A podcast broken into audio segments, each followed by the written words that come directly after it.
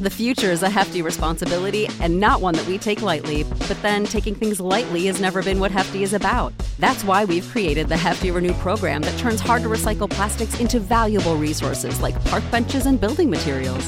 To participate, simply fill up an orange Hefty Renew bag with accepted items, tie it up, and drop it in with your regular recycling. That's it, it's that easy. It's time to rethink recycling with Renew. Particular valued resources may vary by geography. More info available at heftyrenew.com. Bienvenidas a mi canal de novelas románticas, Audiokin. Antes de continuar, regálame un minuto de tu tiempo y comparte esta novela con familiares, amigas y conocidas. Me ayudarías a que otras personas conozcan este hermoso trabajo y cada día seguir creciendo. Estaré infinitamente agradecida por tu apoyo y deseando que una lluvia de bendiciones caigan sobre ti. Comencemos con la narración de la novela cuyo título es Amor en horas de trabajo. Argumento. Estaba a las órdenes de su jefe en la oficina, y en la cama. Jessie estaba emocionada ante la posibilidad de trabajar en una de las mejores agencias de publicidad de Sydney, después de haber tenido que luchar para llegar a fin de mes y criar a su hija sola. Pero, cuando vio a su futuro jefe, se le encogió el corazón, porque no era la primera vez que veía a Kane Marshall, tenía sentido seguir adelante con la entrevista sabiendo que Kane recordaba el apasionado encuentro que habían compartido siendo desconocidos. Sin embargo, Kane no dudó en contratarla. Estaba claro que quería conocerla mejor. ¿Qué podía hacer ella? Al fin y al cabo, aquella era la oportunidad profesional de su vida. Capítulo 1. ¿Qué quieres que te regale por Navidad, Jessie? Voy a ir de compras mañana. Solo quedan dos semanas y odio dejar las cosas para última hora. Jessie dejó de ponerse rímel un momento para sonreírle a su anciana amiga y casera. ¿Conoces alguna tienda en la que vendan hombres? Preguntó, con un brillo travieso en sus ojos oscuros. Dora abrió los suyos como platos. Hombres. Pero si hace diez minutos me has dicho que todos los hombres son unos canallas y prefieres vivir sin ellos. Jessie se encogió de hombros. Eso fue hace diez minutos. Arreglarme esta noche me ha recordado cuando era joven y alegre, y no sabía nada sobre el sexo opuesto. Lo que daría por volver a ser esa chica otra vez, solo por una noche. Ya sabes, salir con un chico guapísimo. Si esa fantasía se hiciera realidad, ¿dónde te llevaría ese chico guapísimo? Preguntó Dora, escéptica. No sé, a algún sitio estupendo a cenar y luego a una discoteca. Y después me llevaría a su piso de soltero y luego. Ese último pensamiento la sorprendió. Desde que tuvo a Emily, no había echado de menos a los hombres. No le había apetecido estar con nadie. Ahora, de repente, la idea de volver a salir con alguien le resultaba muy agradable. Más que agradable, si era sincera. Casi una necesidad. Sus hormonas, aparentemente, habían empezado a ponerse en marcha otra vez. Jessie dejó escapar un suspiro cargado de frustración. E irritación. Los hombres no eran necesarios para nada y solo servían para complicarle la vida. Siempre era así. Criaturas inútiles todos ellos. Excepto para una cosa. Ahora que sus hormonas estaban en marcha de nuevo, debía admitir que no había nada comparable a tener un buen amante. El padre de Emily había sido bueno en la cama. Pero también un loco, cuyo espíritu aventurero e irresponsable le había llevado a la muerte mientras hacía snowboard en la montaña antes de que Lesie supiera que iba a tener un hijo suyo. Jessie había descubierto, a la augusta edad de 28 años, que los miembros del sexo opuesto que eran buenos en la cama, los seductores irresistibles como Lial, rara vez estaban dispuestos al compromiso. Y sospechaba que si el propio Lial no hubiese muerto, no se habría quedado con ella y con su hija. No, estaba mucho mejor sin un hombre. Por el momento, al menos. Emily solo tenía cuatro años y era muy impresionable. Lo último que necesitaba era que su mamá empezara a salir con hombres interesados solo en una cosa. No había futuro en eso. Y no había felicidad. Los hombres podían mantener relaciones sexuales sin sufrir y sin comprometerse. Las mujeres, en fin, no era tan fácil. Y había tardado mucho tiempo en restañar la herida de Lial por su muerte y por el descubrimiento posterior de que ella no había sido la única mujer en su vida. Lo que de verdad quiero para Navidad, dijo Jessie, mientras guardaba los cosméticos en su bolso, es un trabajo decente en una agencia de publicidad. Había trabajado como diseñadora gráfica antes de quedar embarazada, convencida de que, algún día, la ascenderían al puesto de directora creativa. No quería pasar el resto de su vida trabajando en las ideas de otros o dejando que se llevaran los aplausos cuando era ella quien mejoraba los anuncios. Jessie sabía que tenía talento y soñaba con tener su propio equipo creativo algún día, con hacer ella misma la presentación del proyecto a los clientes y conseguir las palmaditas en la espalda, y el dinero de algún prestigioso cliente. Entonces trabajaba en Jackson y Pelps, una de las mejores agencias de publicidad de Sydney. Pero tener a Emily la había hecho redefinir sus prioridades en la vida. Había pensado volver a Jackson y Pelps cuando terminase su baja por maternidad, pero cuando llegó el momento decidió que no le apetecía llevar a su hija a la guardería.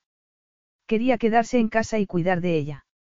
Pensaba que podría trabajar como freelance porque tenía un ordenador último modelo y todo el software necesario, pero la recesión económica hizo que las agencias recortasen presupuestos y muchos artistas gráficos se quedaron sin trabajo. Jessie se vio obligada a pedir el subsidio de desempleo y a dejar el elegante apartamento en el que había vivido hasta entonces.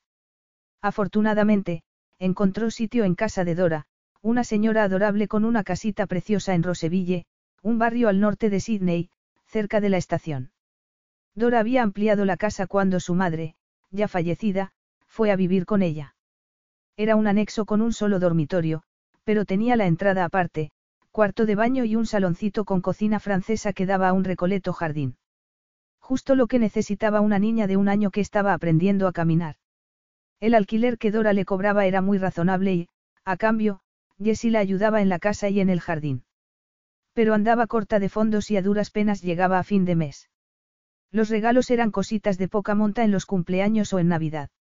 Afortunadamente, la última no fue un problema, porque Emily, que tenía tres años, no sabía que sus regalos eran de una tienda de todo a cien. Pero cada día necesitaba más cosas. Aunque había sido muy gratificante cuidar de su hija en casa, tenía que hacer algo y, en enero, apuntó a Emily en una guardería y empezó a buscar trabajo. Desgraciadamente, sin mucho éxito. A pesar de haber dejado su currículum en varias agencias de empleo y haber hecho incontables entrevistas, Nadie quería contratar a una diseñadora gráfica que era madre soltera y llevaba fuera del circuito tres años. Durante algún tiempo hizo un trabajo horrible, aunque lucrativo, para un detective privado, Jack Kegan. El anuncio del periódico decía que buscaban una recepcionista. No era necesaria experiencia, solo una buena imagen y una bonita voz. Pero cuando llegó, el puesto de recepcionista ya estaba ocupado y le ofrecieron trabajar como, investigadora. Básicamente, la enviaban como señuelo para pillar a hombres que eran infieles a sus esposas. Le decían un sitio y una hora, casi siempre un bar o un hotel, y le daban una fotografía. Su trabajo exigía que vistiera de forma llamativa, que entrase en contacto con el objetivo y coqueteara lo suficiente para que al tipo se le viera el plumero. Cuando había reunido pruebas suficientes, usando un móvil de última generación con videocámara, Jessie desaparecía con la excusa de ir al lavabo. Solo había aguantado media docena de encargos antes de dimitir. Quizás sí, una vez, una sola vez, uno de esos hombres se hubiera resistido a sus encantos, pero no. Todos caían en la trampa. Los canallas, y lo eran todos, no perdían tiempo en hacerle proposiciones. Y cada vez que se excusaba para ir al lavabo se sentía sucia. Después de esa experiencia, había aceptado un trabajo de camarera en un restaurante cercano. Pero, por Emily, se negaba a trabajar de noche o durante los fines de semana, aunque las propinas habrían sido mejores. Y cada vez tenía más gastos. Incluso con el subsidio del Estado por ser madre soltera, llevar a su hija a una guardería cinco días a la semana le costaba un dineral. Lo único bueno era que la niña estaba encantada en la guardería. Tanto que Jessie a veces tenía celos de las profesoras. Había crecido tanto en el último año. Demasiado. Ahora tenía cuatro años. Unos días antes le había preguntado por su padre y no le hizo ninguna gracia que ella intentara irse por la tangente. Jessie se vio obligada a contarle la verdad, que Lial había muerto en un trágico accidente antes de que ella naciera. Y no, no estaban casados. Entonces, papá y tú no estáis divorciados, murmuró Emily. Y no va a volver, como el papá de Joel. Joel era su mejor amigo en la guardería. No, Emily, había suspirado Jessie, con lo que le pareció un apropiado tono de tristeza. Tu padre no va a volver. Está en el cielo. Ah. La niña se alejó, con el ceño arrugado. Más tarde, Jessie la encontró en una esquina del jardín, manteniendo una seria conversación con su muñeca, la que Dora le había regalado en agosto, cuando cumplió cuatro años. Emily se cayó al verla, pero enseguida le preguntó si podían ir a ver al Santa Claus de los grandes almacenes porque tenía que decirle lo que quería antes de que fuera demasiado tarde. Evidentemente, con cuatro años una niña era demasiado pequeña para entender la tragedia de la muerte de un padre. Pero el recordatorio de que se acercaban las fiestas fue lo que la decidió a hacer un trabajo más para Jack Keegan. El detective le había dicho que lo llamara si alguna vez necesitaba dinero, y lo hizo, porque las muñecas Felicity, el regalo que Emily quería para Navidad, eran las más caras del mercado. Le harían falta los 400 dólares que iba a ganar esa noche para comprar la puñetera muñeca, junto con sus accesorios, un palacio, un caballo mágico y un armario lleno de ropa. Y hablando de ropa. Jessie se estiró la falda del vestido que se había puesto para la misión de esa noche. Era negro, de crepe de seda, con escote alter, el más sexy que había en su armario, pero tenía seis años y temía que empezara a notarse. ¿Seguro que estoy bien? Le preguntó a Dora. Está un poco viejo. No, está muy bien, le aseguró su amiga. Y no se ha pasado de moda. Estás preciosa, Jessie. Pareces una modelo. Una modelo. Sé que tengo buen tipo, pero el resto es bastante normalito. Sin maquillaje, ningún hombre me miraría dos veces. Y, si no me lo recojo, mi pelo es un desastre. Subestimas tu atractivo, Jessie, sonrió Dora. Y era verdad. Tenía un cuerpo espectacular, la clase de cuerpo que solo tienen las modelos de ropa interior. Pechos altos, cintura estrecha, caderas delgadas y piernas interminables. Y parecían aún más largas con las sandalias negras de tacón. Pero no era guapa en el sentido clásico. Tenía la boca demasiado grande, la barbilla más bien cuadrada y la nariz ligeramente larga. Pero también tenía unos ojos rasgados que parecían llenos de promesas sensuales, unos ojos que atraían a los hombres como un imán. En cuanto a su pelo de joven, Dora habría matado por tener el pelo de Jessie. Negro y rizado, cuando se lo dejaba suelto caía sobre sus hombros como una exótica cascada. Cuando se lo recogía, los rizos que se escapaban a ambos lados de su cara le daban un aire más sexy todavía, si eso era posible. A Dora no le sorprendió que un detective privado le hubiese ofrecido trabajar como señuelo. Era el arma perfecta para atraer a maridos infieles. Y a los que eran fieles también, seguramente. ¿Este es el hombre? Preguntó, tomando una foto que había sobre la mesa. Sí. Es guapo. A Jessie también le había parecido guapo. Mucho más guapo que los otros idiotas con los que había tenido que coquetear. Y más joven. Treinta y tantos, seguramente. Pero no tenía ninguna duda sobre el tipo de hombre que era. Guapo, sí, desde luego. Casado y con dos niños pequeños, pero se pasa los viernes bebiendo hasta las tantas en un bar. Muchos hombres beben los viernes por la noche. Dudo que vaya solo a beber. El bar que frecuenta es un sitio al que van muchas mujeres. Hay mujeres en todos los bares, no. Sí, Dora, pero me refiero a, Cierto, tipo de mujer, sonrió Jessie. Su esposa está convencida de que la engaña y quiere saber si es verdad. Y que ella esté convencida es una prueba de adulterio. Replicó Dora. Puede que luego se arrepienta. ¿Por qué dices eso? A mí nunca me ha parecido justo que envíen a una chica como tú a tontear con esos hombres. Puede que éste nunca le haya sido infiel a su mujer, a lo mejor trabaja muchas horas y solo sale a tomar una copa para relajarse. Y entonces apareces tú, le tientas, y el pobre no puede resistirse. Jessie soltó una carcajada. Dora hablaba de ella como si fuera una sirena. Pero no era irresistible. Que se lo preguntasen a todos los hombres que no habían querido contratarla en el último año. No, la pobre no sabía de qué estaba hablando. Pero, claro, Dora tenía 66 años. En su época, seguramente los hombres eran más honorables. Créeme, Dora. Para cuando acuden a Jack Keegan y le dan el dinero que les pide, ya no hay ninguna duda de que sus maridos las están engañando. Solo quieren una prueba para usarla en el divorcio. Curtis Marshall, por ejemplo, dijo Jessie, señalando al hombre de ojos azules de la fotografía, no es un pobre trabajador incomprendido. Está engañando a su mujer y está a punto de ser pillado con las manos en la masa, que soy yo. Y ahora, tengo que irme, añadió, guardando la fotografía en uno de los bolsillos interiores del bolso. Voy a darle un beso a Emily. Entró en el dormitorio de puntillas. Su hija había apartado el edredón porque hacía una noche muy agradable, pero Jessie la tapó con la sábana. Hacía poco tiempo que había pasado de la cuna a la cama y parecía una muñequita, tan pequeña. Se le encogía el corazón cuando miraba a su hija. Eso fue lo que más la sorprendió cuando tuvo a Emily. El inmediato e incondicional amor que sintió en cuanto tuvo a la niña en sus brazos.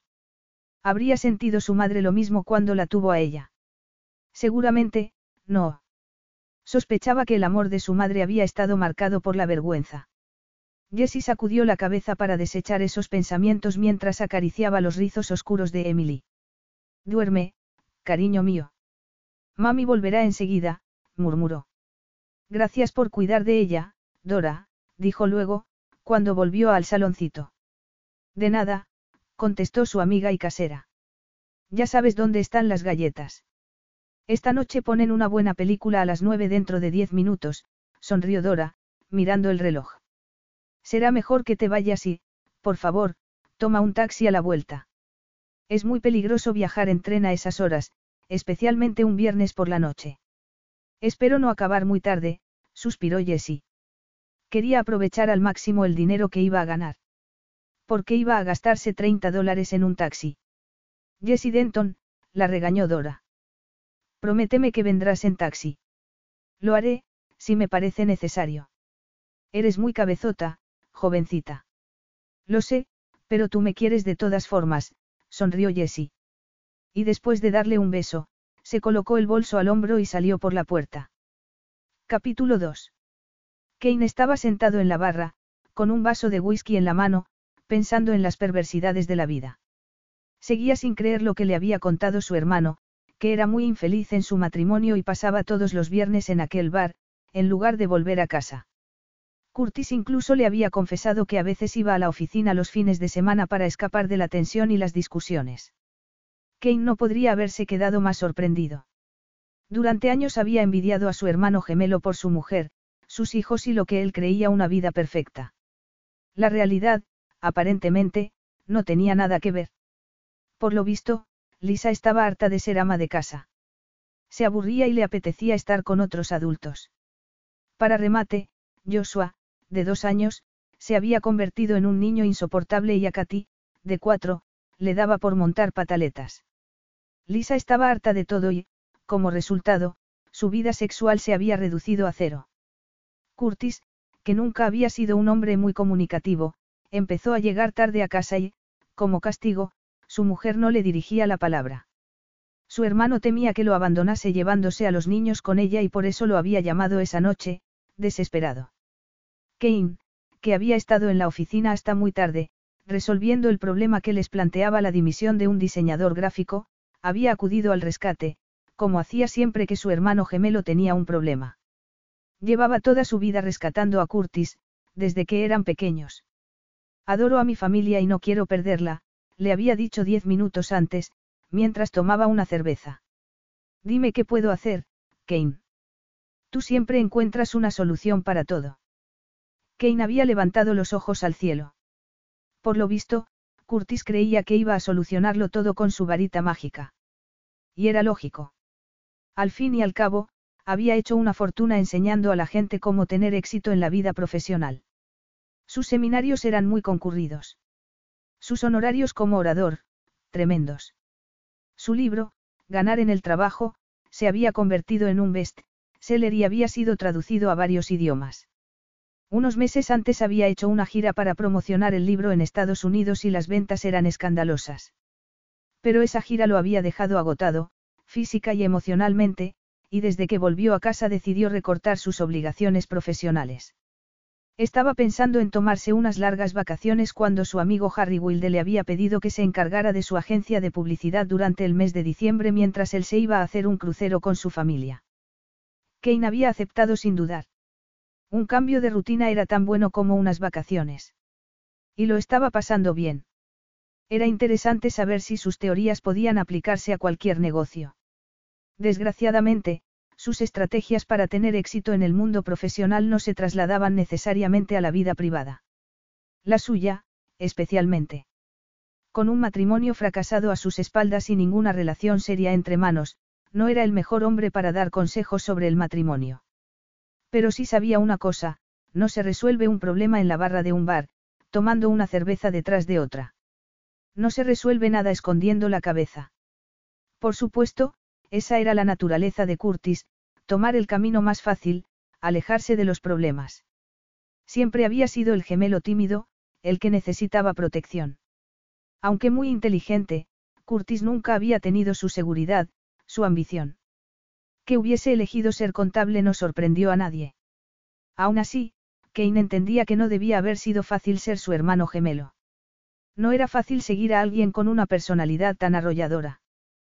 Pero ya era hora de que Curtis se enfrentase a la vida cara a cara, a la vida y a sus responsabilidades.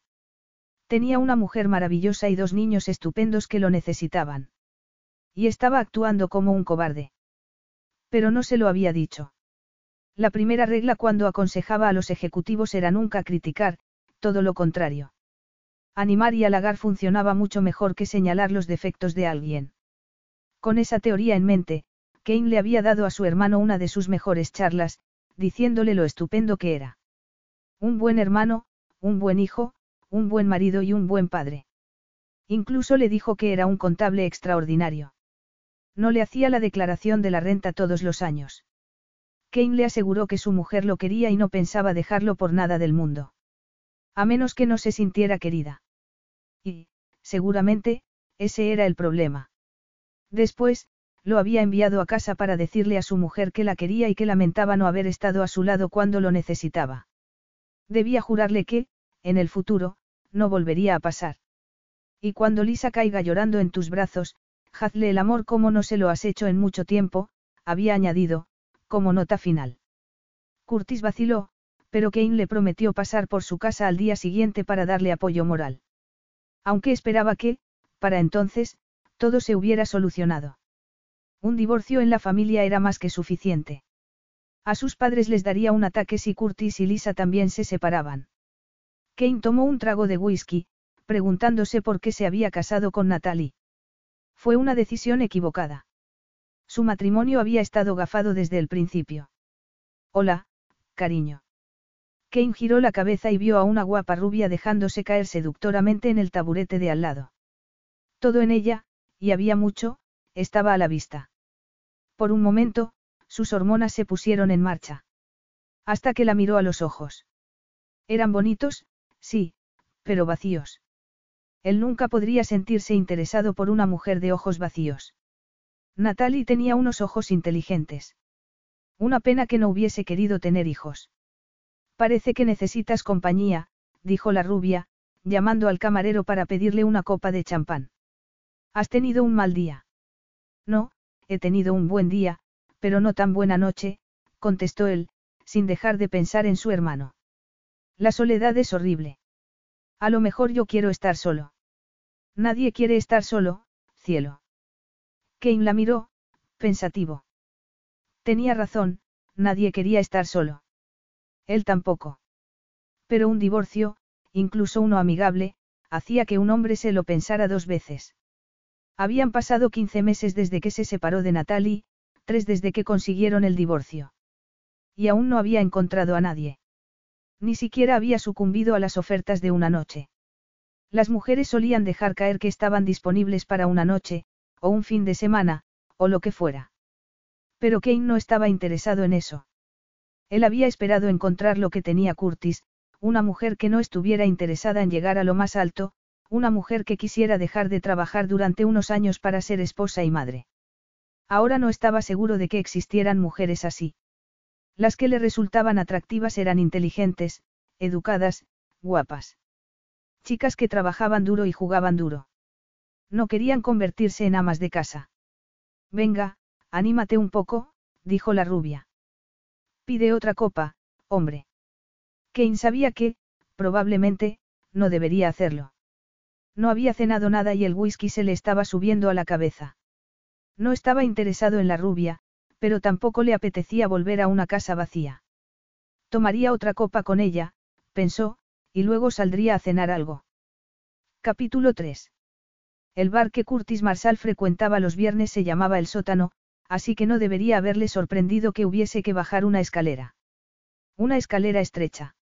Una escalera que la hacía caminar con mucho cuidado sobre sus tacones. Lo último que deseaba era caerse de bruces. La música llegó a sus oídos una décima de segundo después que el humo. Jazz. No era su favorita, pero daba igual. No estaba allí para pasarlo bien. Estaba allí para hacer un trabajo. El mazas que había en la puerta la miró de arriba abajo, complacido. Muy guapa, murmuró, cuando pasaba a su lado. Jessie no contestó. Siguió adelante, con la cabeza bien alta, intentando acostumbrarse a la penumbra del local. Eran las diez en punto.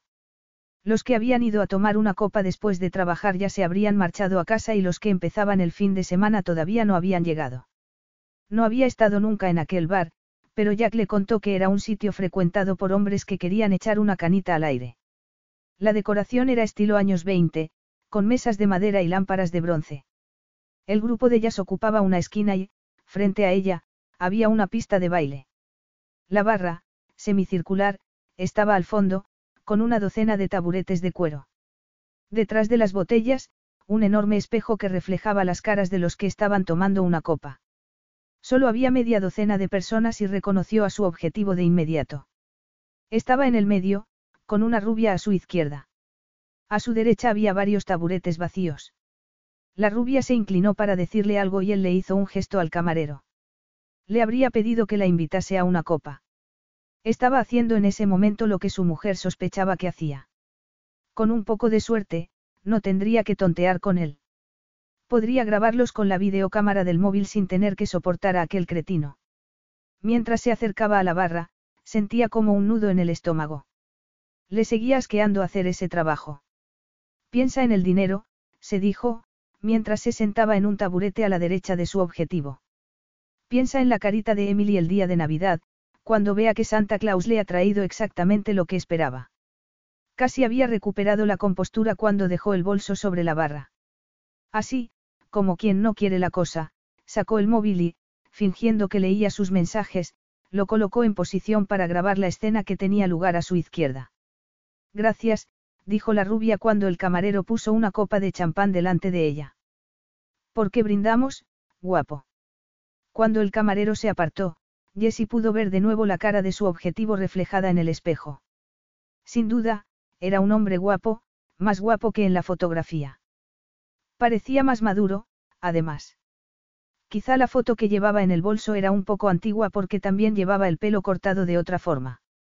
El color era el mismo, castaño claro, pero lo llevaba muy corto, con la parte de arriba un poco levantada con gomina, un look muy juvenil. Y ese corte destacaba sus ojos azules. Ese era otro rasgo que parecía diferente. Sus ojos. En la foto parecían azul cielo, con una expresión soñadora. En realidad, eran azul cobalto. Y nada soñadores, más bien irónicos. Por el matrimonio, estaba diciendo, mientras levantaba su copa. Por el matrimonio. exclamó la rubia. Esa es una institución caduca. Prefiero brindar por el divorcio.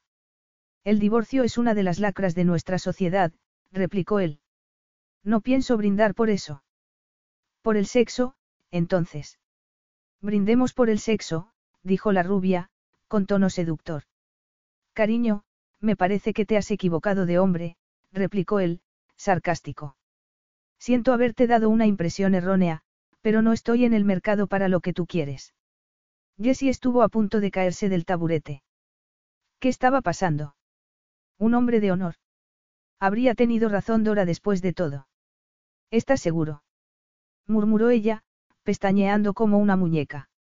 Muy seguro. Pues tú te lo pierdes, guapo. La rubia bajó del taburete y se contoneó hasta una mesa, pero no estuvo sola más de diez segundos porque otro hombre se acercó de inmediato. Jessie miró el espejo y descubrió que su objetivo, por fin, se había fijado en ella. Cuando sus ojos se encontraron, le dio un vuelco el corazón. Hacía años que no reaccionaba así por ningún hombre. Estuvieron mirándose durante más tiempo del que era aconsejable. Debería haber girado la cabeza, pero no era capaz. De repente, un hombre se sentó en el taburete de al lado, devolviéndola a la realidad. No nos hemos visto antes, guapa. Le preguntó el tipo, con aliento a cerveza. ¿Puedo invitarte a una copa? Debía tener unos 40 años, bajito y borracho, con un traje barato en nada parecido al traje italiano que llevaba su objetivo. No, gracias, dijo Jessie, muy digna. Me gusta pagar mis copas. Una de esas feministas, eh. Mejor para mí. Así me sale más barato. Y también me gusta beber sola, insistió ella. El borracho soltó una risotada. Una chica tan sexy como tú no debería hacer nada sola. ¿Qué te pasa, cariño? ¿Tu novio te lo hizo pasar mal o es que no soy suficientemente joven para ti? Créeme, sigo teniendo lo que hace falta. Mira, deja que te lo enseñe. El tipo estaba, literalmente, intentando bajarse la bragueta cuando salió despedido del taburete. Deje que yo le enseñe algo, amigo, la puerta. Jessie observó, boquiabierta, como su objetivo, convertido en caballero andante, llevaba al borracho hasta la puerta del local. Intercambió unas palabras con el de seguridad y, mientras la maza se llevaba al borracho, su caballero andante volvió a la barra. Y aquella vez, Jessie se encontró admirando algo más que su cara. Sus anchos hombros, por ejemplo. O cómo había manejado la situación. Y su sonrisa. Esa sonrisa era pura dinamita. Y algo más, pero nada puro. De repente, volvió a sentir el anhelo de estar en los brazos de un hombre guapo. Y aquel hombre era guapísimo. Pero estaba casado, se recordó a sí misma. Y sentándose en el taburete que había dejado vacante el borracho. Jessie recordó entonces lo que Dora había dicho, que no era justo enviar a alguien como ella para tentar a un hombre. Pero la rubia era muy atractiva.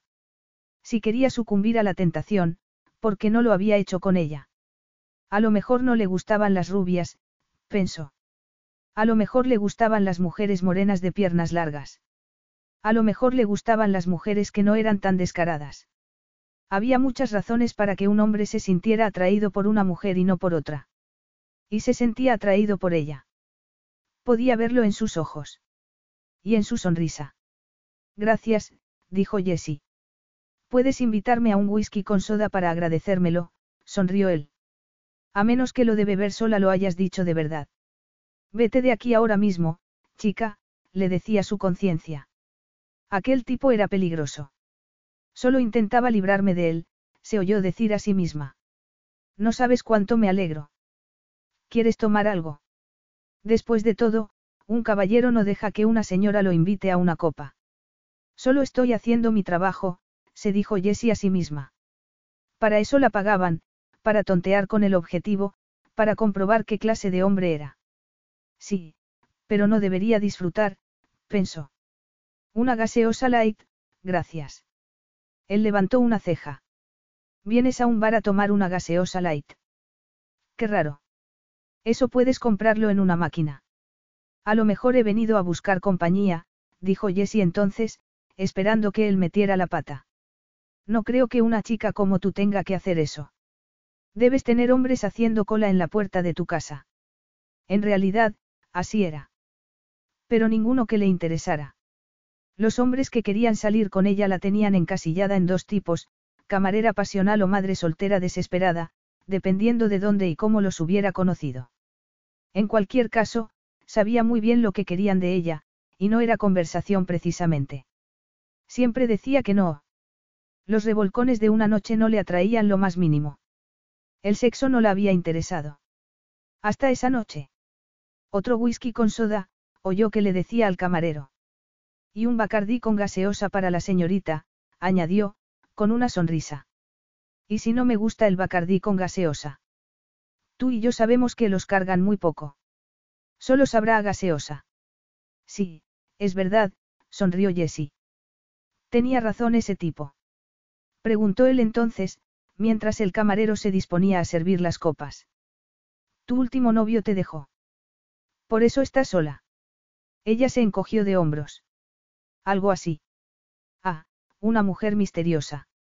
Eso me gusta. ¿Por qué? Normalmente, las mujeres se lanzan a contarme su vida un minuto después de haberlas conocido. ¿Te ocurre a menudo? Demasiado a menudo. La rubia ha hecho eso. En realidad, no. Pero ella tenía otros planes para esta noche. Y parece que se ha salido con la suya. Jessie vio que la rubia salía del bar con el hombre que se había acercado antes. No había que ser un genio para saber dónde iban no qué iban a hacer. La mayoría de los hombres habrían aprovechado la oportunidad. Yo no soy como la mayoría de los hombres. Sí. De eso ya me he dado cuenta. Cuando el camarero sirvió las copas, Jessie se agarró a su bacardí como si fuera un salvavidas. Aunque por fuera parecía muy tranquila, por dentro estaba de los nervios. Le gustaba aquel hombre.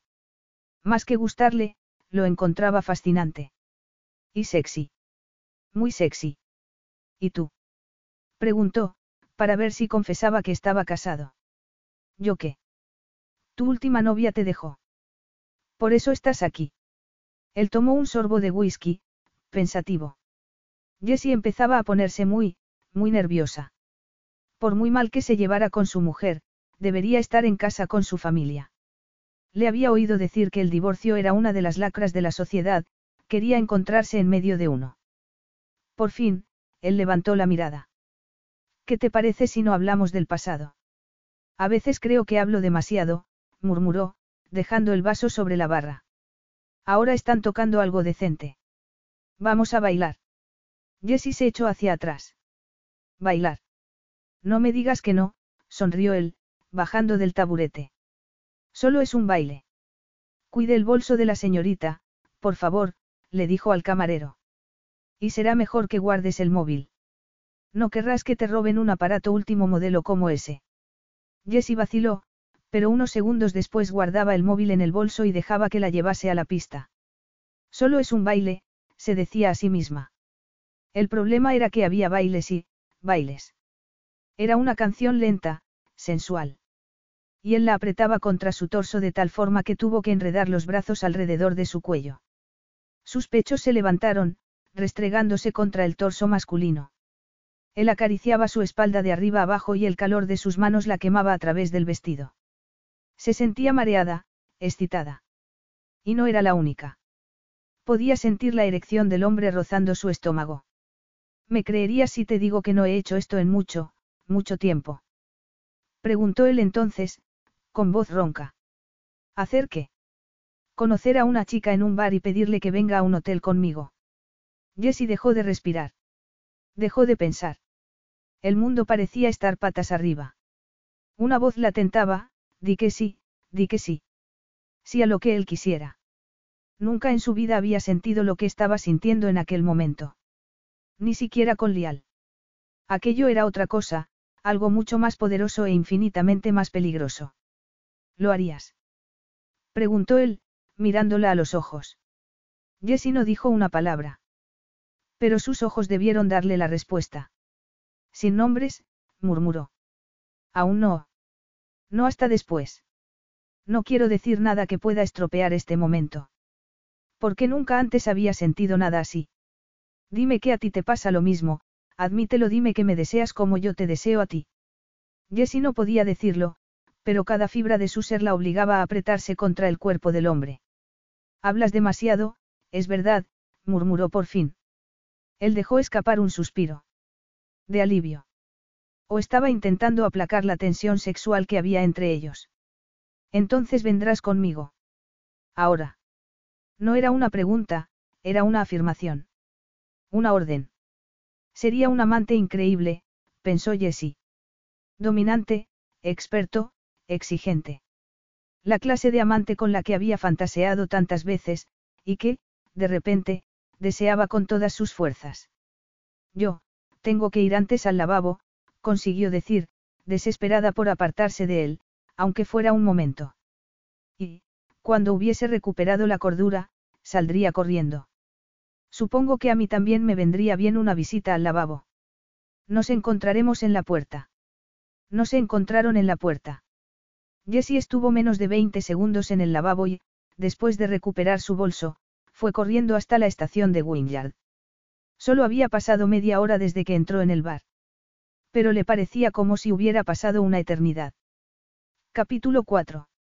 Está sonando el teléfono, mami, decía Emily, tirando de sus vaqueros. Mami, no me oyes. Está sonando el teléfono. ¿Qué? Ah, sí. Gracias, cariño. Jessie soltó la camiseta que estaba a punto de colgar en la cuerda y corrió hacia la casa. A saber quién sería. Había llamado a a primera hora para contarle el encuentro de la noche anterior, temiendo que notase algo raro. Había tomado la decisión de darle el beneficio de la duda al señor Marsal y solo le contó el incidente con la rubia, no la conversación que mantuvo con ella más tarde. Ni el baile. Pero Jack la sorprendió diciendo que la esposa de Marsal había llamado para decir que no quería que volvieran a seguir a su marido. Todo era un malentendido y habían hecho las paces. Luego le dijo, con un tonito bastante desagradable, que suponía lo que había pasado en casa de los Marsales anoche. Es fácil de adivinar. Nuestro objetivo cumplió en la cama. Me habría gustado ser una mosca en la pared de ese dormitorio. Esa imagen se había quedado en la cabeza de Jessie toda la mañana. También a ella le habría gustado ser esa mosca para mirar al hombre con el que había bailado, el hombre al que había deseado tan desesperadamente, haciéndole el amor a su esposa. Sabía que era absurdo sentir celos de su mujer. Absurdo desear ser ella la que estuviera en la cama. Absurdo, ridículo. Pero no podía dejar de pensar en ello. Apenas había pegado ojo la noche anterior y ahora, mientras corría hacia el teléfono, seguía viendo el brillo de deseo en sus ojos, recordaba su voz ronca, su excitación palpable. Habría sido sincero cuando le dijo que era la primera vez que le pedía eso a una mujer. Que nunca había sentido algo así. Jessie se inclinaba a creerlo. Posiblemente, había bebido más de la cuenta. O llevaba mucho tiempo sin tener relaciones sexuales. Era una tontería pensar que había habido algo especial entre ellos. En el fondo, era una romántica. Los hombres pensaban de forma diferente, sobre todo con respecto al sexo. Solo había sido un revolcón potencial, nada más. Quizá, cuando descubrió que había salido corriendo, se sintió aliviado. Quizá se fue a casa, sintiéndose culpable y de verdad hizo las paces con su esposa. Quizá no había usado el deseo que Jessie había incitado en él para hacerle el amor a una mujer que ya no le excitaba. Pero, ¿por qué iba a hacer eso? Por sus hijos. Quizá. La Navidad estaba a la vuelta de la esquina. Una familia debe estar unida en Navidad. Y él odiaba el divorcio. Él mismo lo había dicho. Incluso había querido brindar por el matrimonio. Claramente, su matrimonio le importaba. Tenía que dejar de pensar en él, decidió Jessie mientras descolgaba el teléfono de la cocina. No volvería a verlo. Fin de la historia. Sí. Contestó, sin aliento. Jessie Denton. Sí, soy yo. Soy Nicholas Hanks, de Adstaff. Perdón. Ah, sí, Adstaff, la agencia de empleo. Hacía tiempo que no sabía nada de vosotros.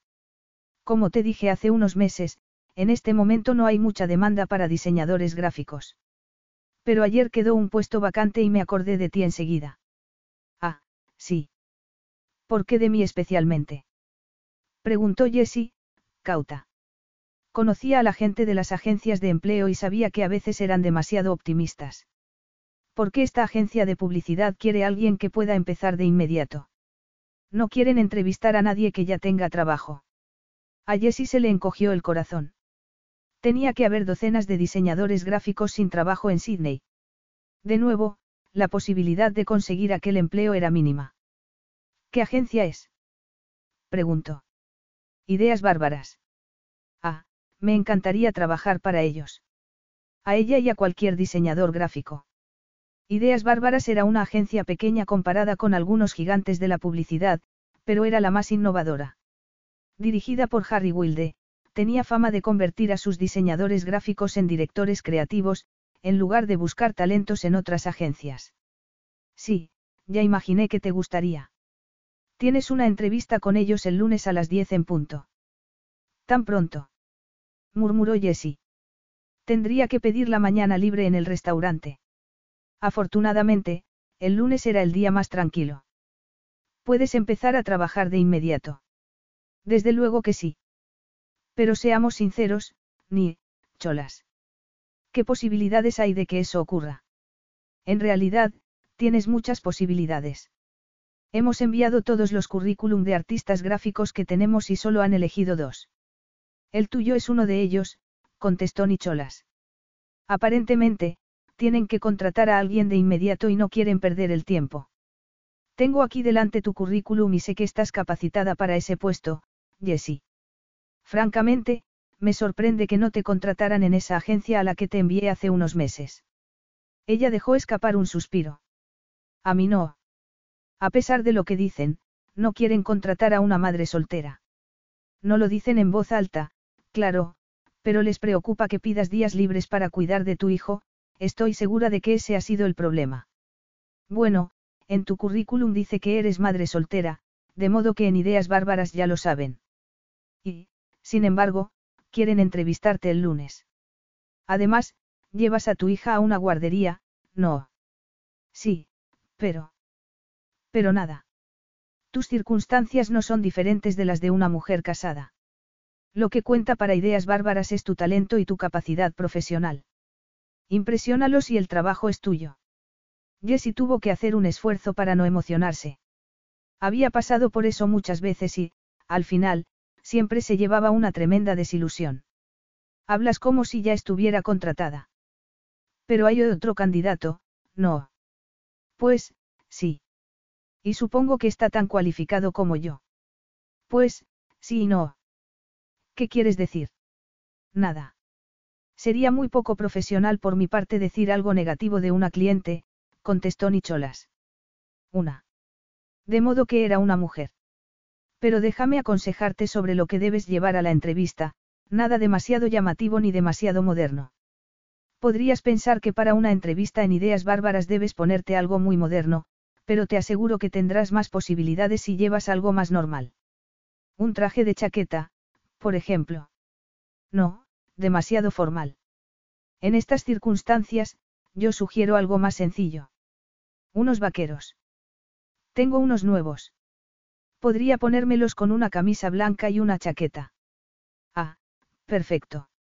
Y podría hacerme un moño, me maquillo. No mucho. Muy bien. Jessie imaginó que la otra candidata debía ser una chica llamativa, que intentaba vender su atractivo sexual. Nada raro en el mundo de la publicidad. Quizá ahora que Harry Wilde había pasado de playboy a hombre casado quería ir sobre seguro. Y quizá Nicholas le estaba aconsejando que el tipo de mujer fatal no sería buena idea. ¿Alguna cosa más? No, sé tú misma y seguro que todo saldrá bien. Gracias por todo. De nada. Lo único que siento es no haber encontrado antes un empleo para ti. Pero si aún no me lo han dado. Te lo darán. Ojalá pudiera tener tanta confianza, pensó ella, pero la vida le había enseñado a no hacerse ilusiones. Tengo una llamada por la otra línea, Jessie. Buena suerte para el lunes. Ella se percató entonces de que había dejado sola a Emily en el jardín.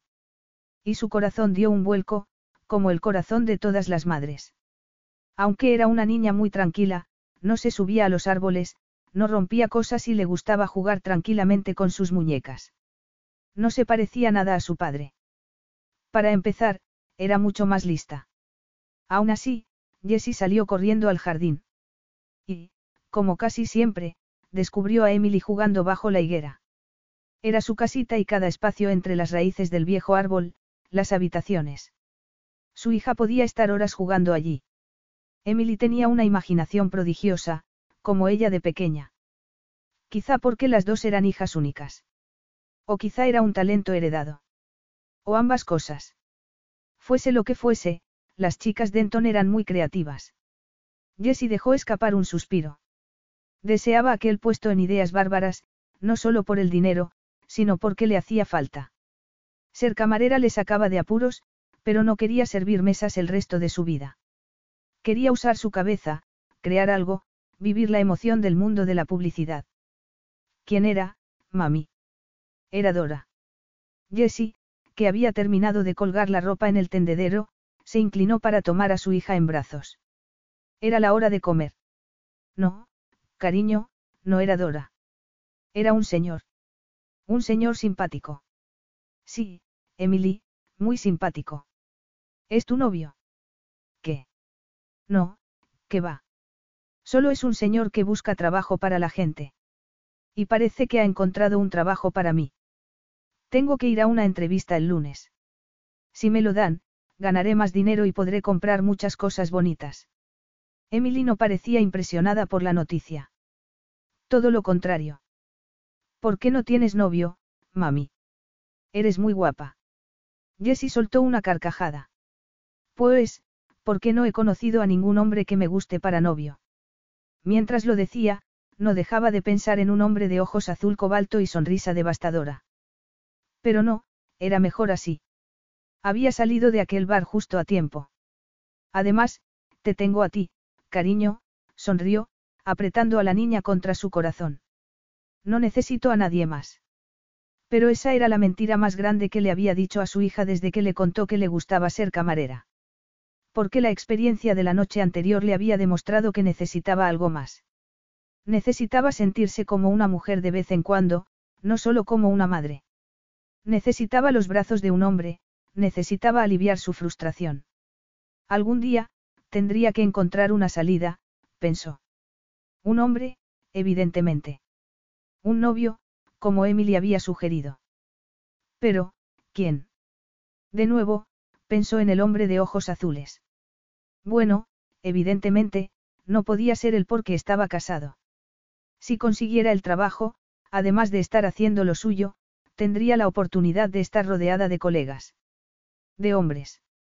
El mundo de la publicidad estaba lleno de homosexuales, pero no todos lo eran. Tenía que haber un hombre para ella en algún sitio.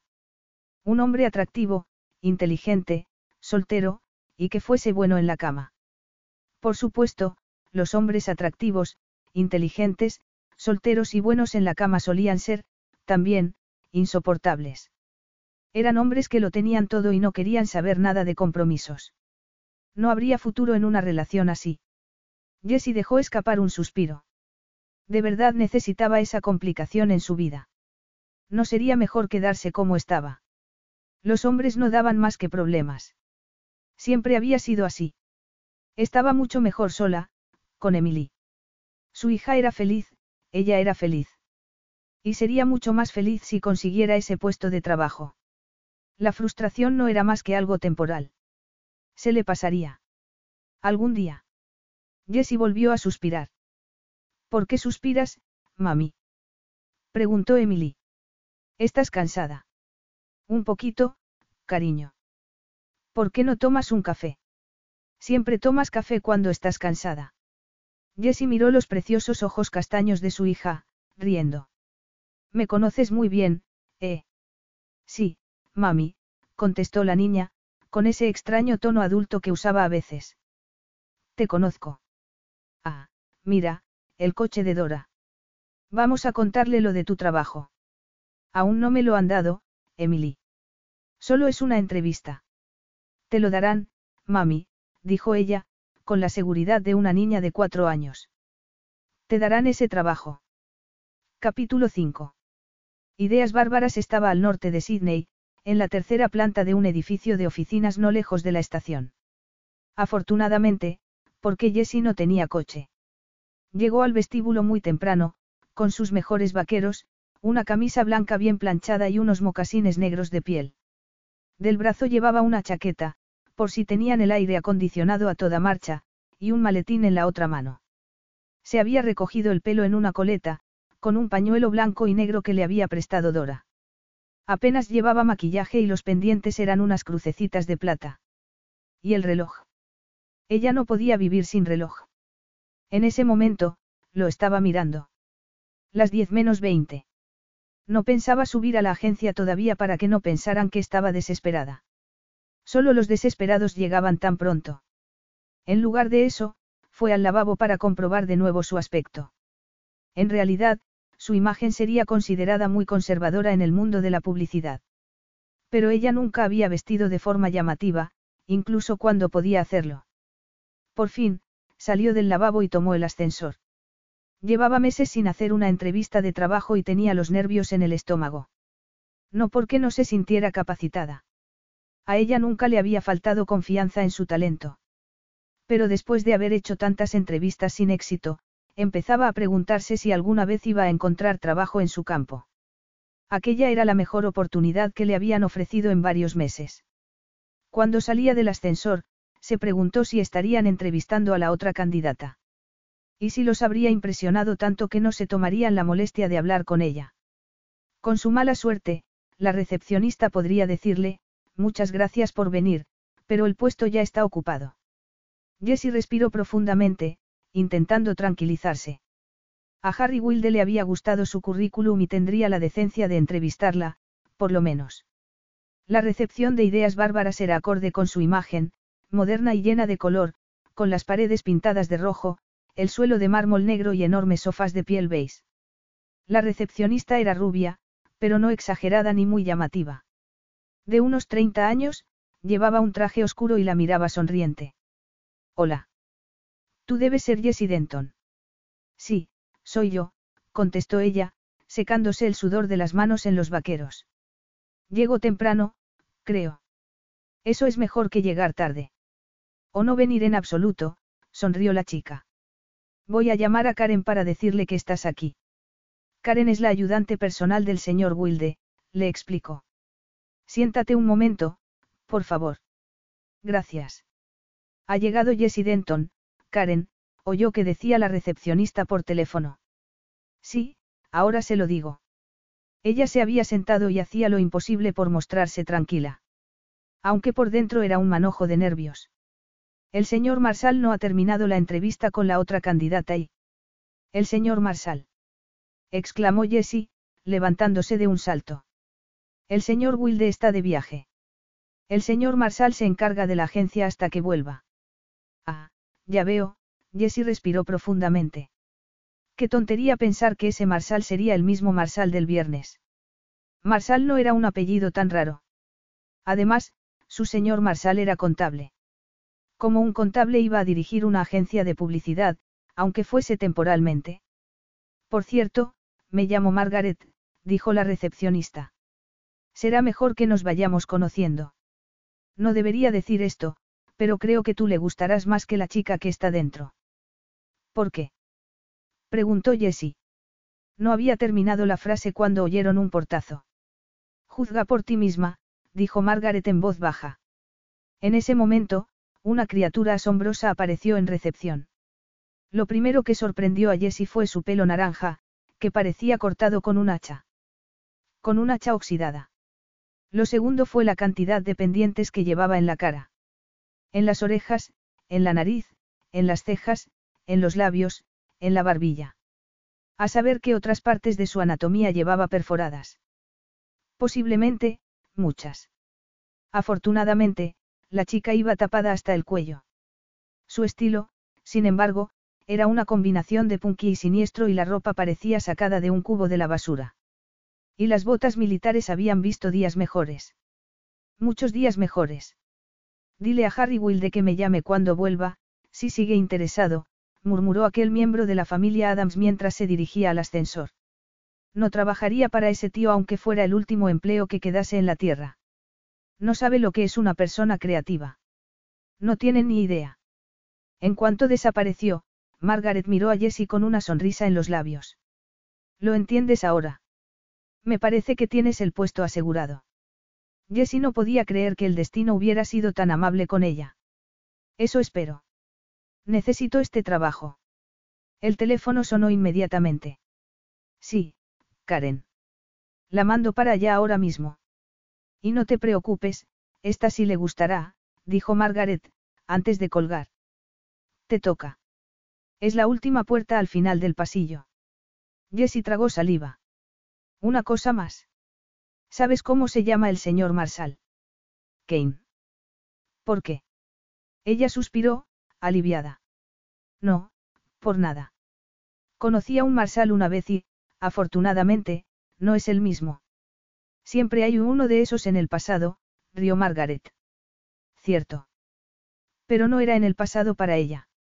Había sido solo dos días antes y con solo pensar en él seguía poniéndose a temblar. Los nervios empezaron a desaparecer al saber que no era Curtis Marshall. Y tampoco podía negar que se alegraba de que la competencia no tuviese nada que hacer. Claramente, Nicholas, de Adstaff, no había aconsejado bien a la del pelo zanahoria.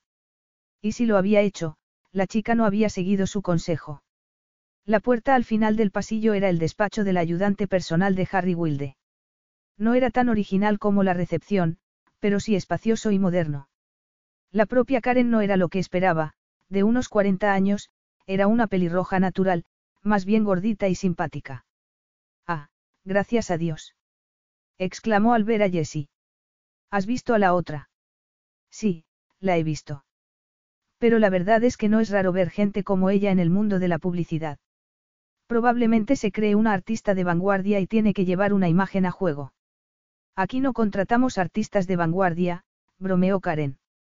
Contratamos gente con ideas innovadoras que sabe trabajar. Y que trabaja mucho. Margaret te ha dicho que el señor Wilde está de viaje. Sí. Mejor. Entonces entenderás por qué yo hago parte de la entrevista. El señor Marsal es un buen director y un motivador excelente, pero no tiene experiencia en el mundo de la publicidad. Yo llevo muchos años con el señor Wilde y sé que le gusta, murmuró Karen, mirando su currículum. Y tu currículum me gusta mucho. ¿Podrías enseñarme tu carpeta de trabajo? Jessie sacó del maletín una carpeta que incluía copia de sus mejores trabajos y algunos anuncios propios que haría si la dejaran. Ah, este es buenísimo. Michele, tu jefa, estará encantada contigo. Michele es una de nuestras ejecutivas. Su ayudante dimitió la semana pasada después de un pequeño altercado porque ella le recriminó su falta de motivación, faltaba mucho al trabajo y creemos que tenía un problema con las sustancias prohibidas, suspiró Karen. El caso es que necesita un buen diseñador gráfico porque tiene que terminar varios encargos antes de Navidad. Además, pedirá un permiso por maternidad dentro de unos meses, va a tener otro niño. Y cuando eso ocurra, esperamos que tú puedas hacer su trabajo. En Adstaff me han dicho que eres una persona ambiciosa y que tu objetivo es ser directora creativa. Sí, es verdad. Los diseños al final de la carpeta son ideas originales, no son campañas en las que haya trabajado. A ver, Karen empezó a pasar páginas. Esto es tuyo, el anuncio de electrodomésticos. Sí. La página tenía un fondo azul fuerte para destacar los electrodomésticos de color blanco. Tumbada encima había una rubia tipo Mae Best, con un vestido de noche blanco, acariciando los electrodomésticos con unas manos de uñas muy rojas. Sobre ella, la frase, no son los electrodomésticos de tu vida, sino la vida de tus electrodomésticos, como una parodia de la famosa frase de Mae Best. No son los hombres de tu vida, sino la vida de tus hombres. Es muy bueno, dijo Karen. Jessie sonrió. Gracias. Tenemos una firma de electrodomésticos como cliente, esto les iría muy bien. Tengo que enseñárselo a Peter, es el que lleva esa cuenta. Ya me imagino a Michelle y a Peter peleándose por ti, rió Karen entonces. Pero, claro, el señor Marshall tiene que decir la última palabra, aunque estoy segura de que eso es una formalidad. Ven, vamos a su despacho. Espero que se haya recuperado de la última candidata, deberías haber visto su cara cuando abrió la puerta. Culpa mía, claro. Su currículum era buenísimo, pero en realidad no había sitio aquí para ella. ¿Te importa si te pregunto por qué? La imagen puede ser engañosa. Podría haber tenido mucho talento a pesar de los piercing. Y lo tenía. Era una buena diseñadora, pero no habría podido llegar más lejos. Harry quiere que su gente tenga una imagen determinada. Después de todo, un director creativo tiene que tratar con los clientes y algunos de ellos son muy conservadores. Harry cree que la primera impresión es muy importante y Kane está de acuerdo con él. Y tú, Jesse Denton, causas una buena impresión. Pero si voy en vaqueros. Vaqueros nuevos, sonrió Karen. Y me encanta tu pelo. Es divino. Jessie no podría haberse sentido más segura de sí misma. El destino había sido bueno con ella, por una vez. Pero cuando el hombre que estaba sentado en el sillón de Harry Wilde levantó la cabeza, su corazón se detuvo. Oh, no, no, no. ¿Cómo podía ser? La recepcionista había dicho que se llamaba Kane, no Curtis. Pero era él. Sin ninguna duda. No había olvidado uno solo de sus rasgos. Y, además, iba vestido de la misma forma, con un traje italiano, corbata y camisa blanca. Cuando los ojos azul cobalto se clavaron en ella lo vio levantar las cejas, sorprendido. Sí, estoy de acuerdo, sonrió Karen. Mucho mejor que la señorita Haigers. Es Jessie Denton y aquí está su carpeta de trabajo. Le he echado un vistazo y es estupenda, así que os dejo, añadió, volviéndose hacia Jessie. Tranquila, le dijo en voz baja antes de salir. Ella se quedó parada en medio del despacho, sin saber qué hacer. El destino no había sido bueno con ella después de todo. Le había presentado la mejor oportunidad de su vida, para arrebatársela después. Porque aquel señor Marsal, se llamara como se llamara, no iba a contratarla. Si le contaba la verdad, se sentiría humillado y amenazado. Si no le contaba la verdad, tendría que volver a esa otra realidad, más sórdida, que le gustaba muchísimo y que, a pesar de saber que estaba casado, había estado a punto de irse con él a la cama. No, eso no era así. Si mantenía su trabajo como señuelo en secreto, ella no tenía por qué saber que estaba casado. Al fin y al cabo, no llevaba alianza. Y en ese caso, ¿cómo iba a explicarle su repentina desaparición?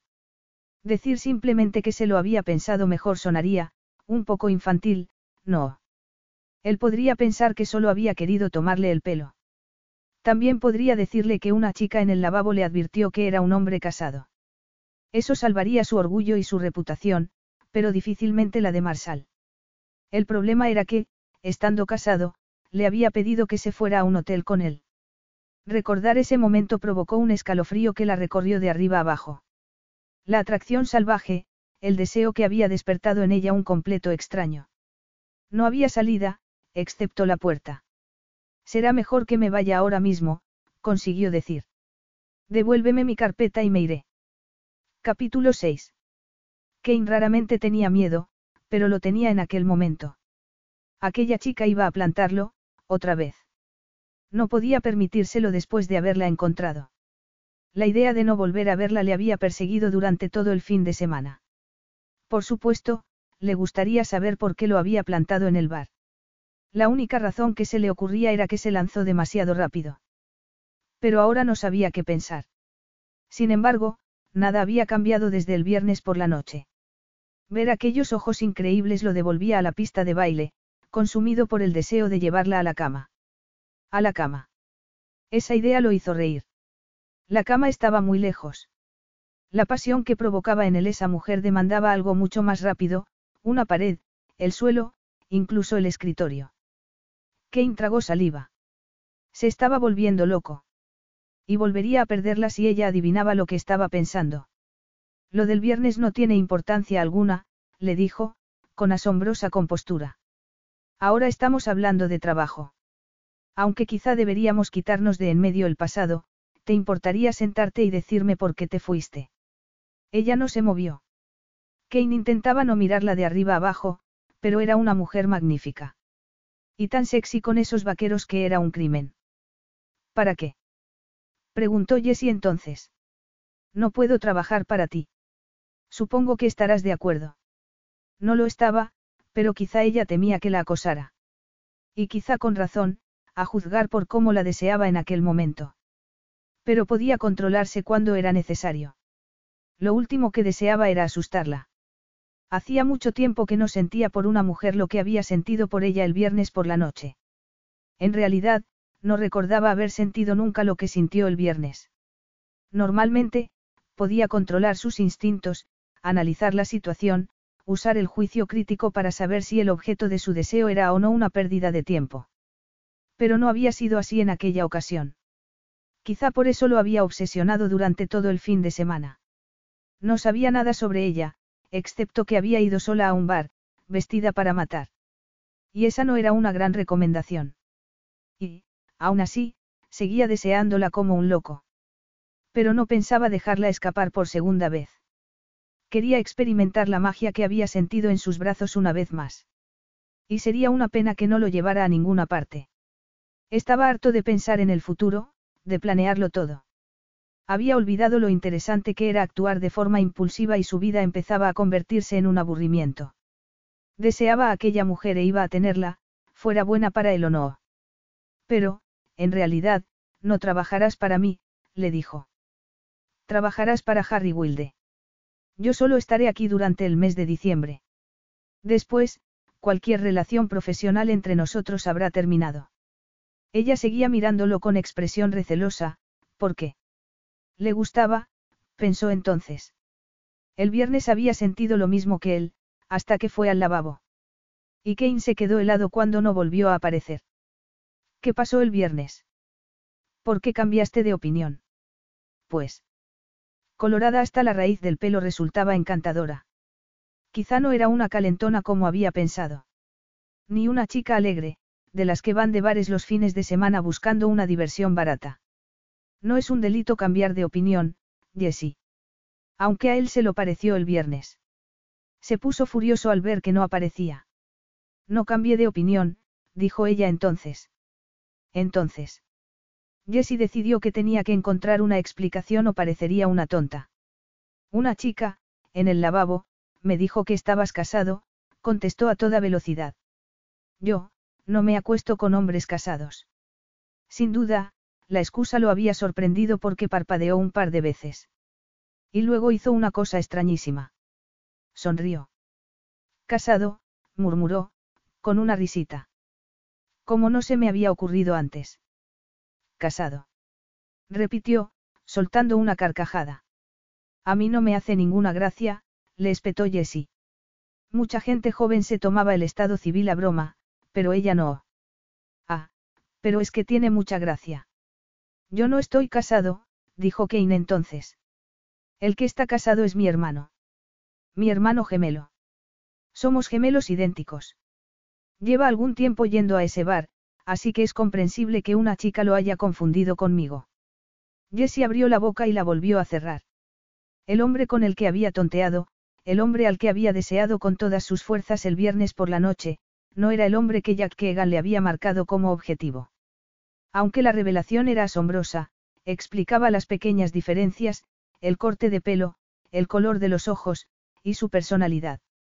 El hombre de la fotografía parecía más suave. Y no había nada suave en Kane Marshall. Entonces se dio cuenta de algo, mucho más importante, Kane Marshall era soltero. Y disponible. No había ninguna razón para no decirle que sí, si le pedía que saliera con él. Y lo haría. Podía verlo en sus ojos. Un cosquilleo o era un escalofrío, recorrió su espalda. Y ella que había decidido no complicarse la vida con un hombre. Por supuesto, no había anticipado que sería ese hombre. Kane Marshall era completamente diferente. Entonces, ¿no estás casado? No, me divorcié hace unos meses. Esa noticia no la emocionó. No sabía por qué. Quizá porque sabía que los hombres recién divorciados solo buscaban una cosa. Era como si, después de haberse separado de sus mujeres, solo tuvieran sexo en la cabeza. Había conocido a muchos en el restaurante y, normalmente, le daba asco cómo la miraban, como si fuera un trozo de carne. Era eso lo que Kane Marshall había pensado el viernes por la noche, que era un trozo de carne. Había ido sola al bar, porque iría una chica sola a un bar más que para conocer a un hombre. Y la única excusa que le había dado para no irse con él era que lo creía un hombre casado. Ahora que sabía que no lo era, debía pensar que se acostaría con él a la primera oportunidad. No estoy casado, no tengo hijos y no tengo novia. Para que no haya más malentendidos. Jessie parpadeó. Eso era poner las cartas sobre la mesa. Solo faltaba que le dijera que no tenía ninguna enfermedad contagiosa. Ahora quieres trabajar aquí. Me estás ofreciendo el puesto. Claro que sí. Pero si ni siquiera has mirado mi carpeta de trabajo. No hace falta. Confío en el criterio de Karen. Ella tiene más experiencia que yo en este campo. Solo quería verte en persona, para ver si tenías el estilo y la presencia que Harry exige de sus empleados. Jessie arrugó el ceño. En persona. Quizá no le ofrecía el trabajo por su talento creativo, sino porque quería verla más, de cerca. Pero si era sincera consigo misma, ella quería lo mismo. Cada vez que la miraba, y la miraba todo el tiempo, no podía pensar más que en estar entre sus brazos otra vez. No había llegado a la conclusión de que necesitaba a un hombre en su vida. Un novio, un amante. ¿Por qué no Kane Marshall? No estaba casado y era un hombre tremendamente interesante. Sería una locura luchar contra una atracción tan fuerte como aquella. Aunque te estuviera comparando con la otra candidata, estaría muy contento de ofrecerte el puesto, siguió él. Si sigues interesada, claro está. Jessie sospechaba que le estaba preguntando si seguía interesada en él, además del trabajo. Sí, claro que sí, contestó. Sería hipócrita decir otra cosa. Muy bien, sonrió Kane. Era muy listo. E increíblemente seguro de sí mismo. La excitaba y la ponía nerviosa a la vez. Una extraña combinación. Siempre le habían atraído los hombres fuertes, pero Kane Marshall representaba algo más que fuerza física. Tenía un carisma excepcional y un magnetismo turbador. Su mirada de acero tenía la capacidad de robarle la fuerza de voluntad, pero era su sonrisa lo que más daño podía hacer. Sospechaba que, si se convertían en amantes, podría obligarla a hacer cosas. Cosas salvajes. Cosas perversas. Ese pensamiento envió un escalofrío erótico por su espalda. De repente, se le doblaron las rodillas. Yo, será mejor que me siente. Cuando levantó la cabeza, después de cruzar las piernas primorosamente, él estaba mirando su currículum. Veo que eres madre soltera. Jessie levantó la barbilla. ¿Algún problema? En absoluto. Admiro a una mujer que puede hacerse cargo de un hijo sin contar con nadie. Quiero decir si es un problema para ocupar el puesto de trabajo. No tiene por qué serlo. Tu hija va a una guardería, no. Así es. Pero algún día podría tener que quedarme en casa, si está enferma. O si ocurre alguna emergencia. Las condiciones laborales en ideas bárbaras son muy flexibles. Lo único que se exige es que el trabajo esté hecho y que se acuda a las reuniones. Tu jefa también tiene una hija y está esperando otro, así que supongo que será comprensiva. Y hablando de Michele, lo mejor será que te la presente. Llamó antes para decir que necesitaba a alguien en el ordenador de inmediato. ¿Quieres que empiece ahora mismo? Preguntó Jessie. Él levantó una ceja. ¿Alguna razón para no hacerlo? No, supongo que no. Pero tendré que llamar a la guardería para decirles que iré un poco más tarde a recoger a Emily. Eso es un problema. No, pero, no sé a qué hora salen los trenes, tengo que ir a buscarla antes de las seis. ¿No tienes coche? No, contestó Jessie. No puedo permitírmelo. Pues ahora podrás. Tu salario es de 65 mil dólares al año. Jessie se quedó sin aire en los pulmones. Lo dirás de broma. 65 mil dólares al año. Antes de tener a Emily solo ganaba 40 mil. Tu salario será revisado una vez al año, con posibles aumentos dependiendo de los resultados. Pero eso es increíble. No te preocupes. Tendrás que demostrar lo que vales. Lo haré. Sus ojos se encontraron una vez más y Jessie se preguntó si, de nuevo, la conversación tenía un doble sentido. Esperaba que no. No quería pensar que, bajo esa impresionante fachada, Kane Marshall no era más que otro aprovechado. Podrías alquilar un coche. Curtis siempre dice que alquilar es la opción más sensata en los negocios. Mi hermano es contable. Jessie ya lo sabía, aunque no podía decírselo. ¿En qué trabajaría Kane Marshall? Karen le había dicho que era un buen director y un buen motivador. Pero, ¿para qué empresa? Solo tienes que decirme qué clase de coche quieres. Yo, la verdad es que no lo sé. Tengo que pensármelo. Si me dices el modelo por la mañana, podría estar listo por la tarde. Mientras tanto, no me importa llevarte a casa. Jessie lo miró. Desde luego, no perdía el tiempo. No hace falta. Puedo llamar a alguien para que vaya a buscar a Emily. Un amigo. La pregunta parecía sin importancia, pero había curiosidad en sus ojos. Era una locura pensar que estaba celoso, pero tenía la impresión de que así era. No, contestó Jessie. Es una señora mayor, mi casera. Y también una buena amiga. No me importa llevarte a casa. Además, me gustaría tener la oportunidad de hablar contigo fuera de la oficina. Muy bien, asintió ella, un poco incómoda. Gracias. De nada, sonrió Kane. Jessie contuvo un suspiro. Era guapísimo. ¿Cómo iba a decirle que no? Pero no quería que pensara que era presa fácil. Ella sabía lo que muchos hombres pensaban de las madres solteras. Las consideraban desesperadas. Desesperadas por tener compañía, por encontrar a un hombre que pudiera ofrecerles la seguridad económica que, evidentemente, no les había ofrecido el padre de su hijo. Pero ella no era así. Ella siempre se había enorgullecido de ser autosuficiente. Después de Lial, no había querido apoyarse en un hombre para nada. Ni siquiera para el sexo. Hasta que conoció a Kane Marshall. Ahora no dejaba de pensar en él. Y estaba deseando que la llevara a casa. Se le puso piel de gallina solo de pensarlo. Cuando debería estar concentrándose en el magnífico puesto de trabajo que acababa de ofrecerle. Ahora que ya está decidido, debería empezar a trabajar, ¿no crees? Él se levantó despacio, abotonándose la chaqueta. Era un hombre alto, fuerte, con unos hombros anchísimos. Desnudo sería impresionante. Jessie contuvo un suspiro. Estaba metida en un lío, en un buen lío. Por aquí, dijo Kane, señalando la puerta. Afortunadamente, no la tocó.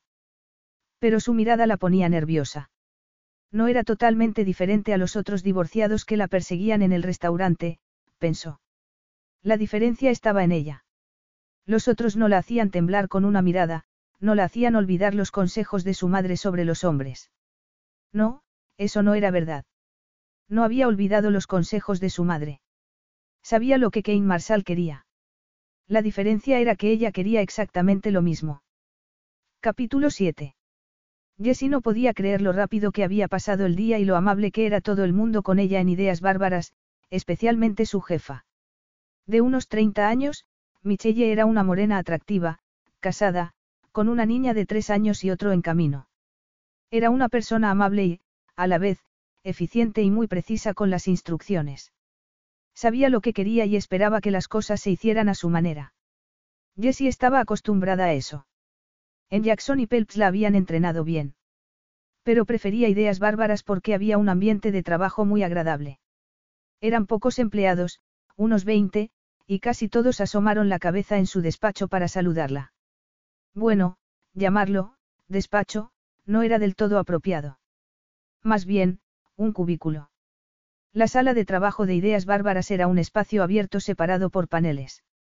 El de Michelle era grande pero nada elegante, con muebles de pino, sin moqueta, sin puerta, con una ventana que daba a la calle. Aún así, era una zona limpia y funcional, con ordenadores de última generación.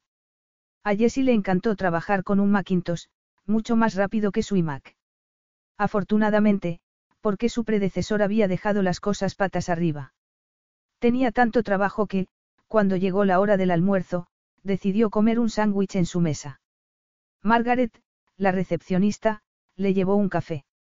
Seremos buenas amigas, pensó Jessie. Solo pudo descansar un poco después de comer y aprovechó para hacer tres llamadas. La primera, al restaurante, para decir que dejaba su trabajo. Afortunadamente, no le pusieron ninguna pega. La segunda, a la guardería para avisar de que llegaría tarde. Como esperaba, a Emily le dio lo mismo, niña traidora. La tercera, Adora, que se puso a dar saltos de alegría cuando le dijo que había conseguido el trabajo. Desgraciadamente, no pudo contarle nada sobre el fiasco de los hermanos Marshall porque Michelle estaba a su lado.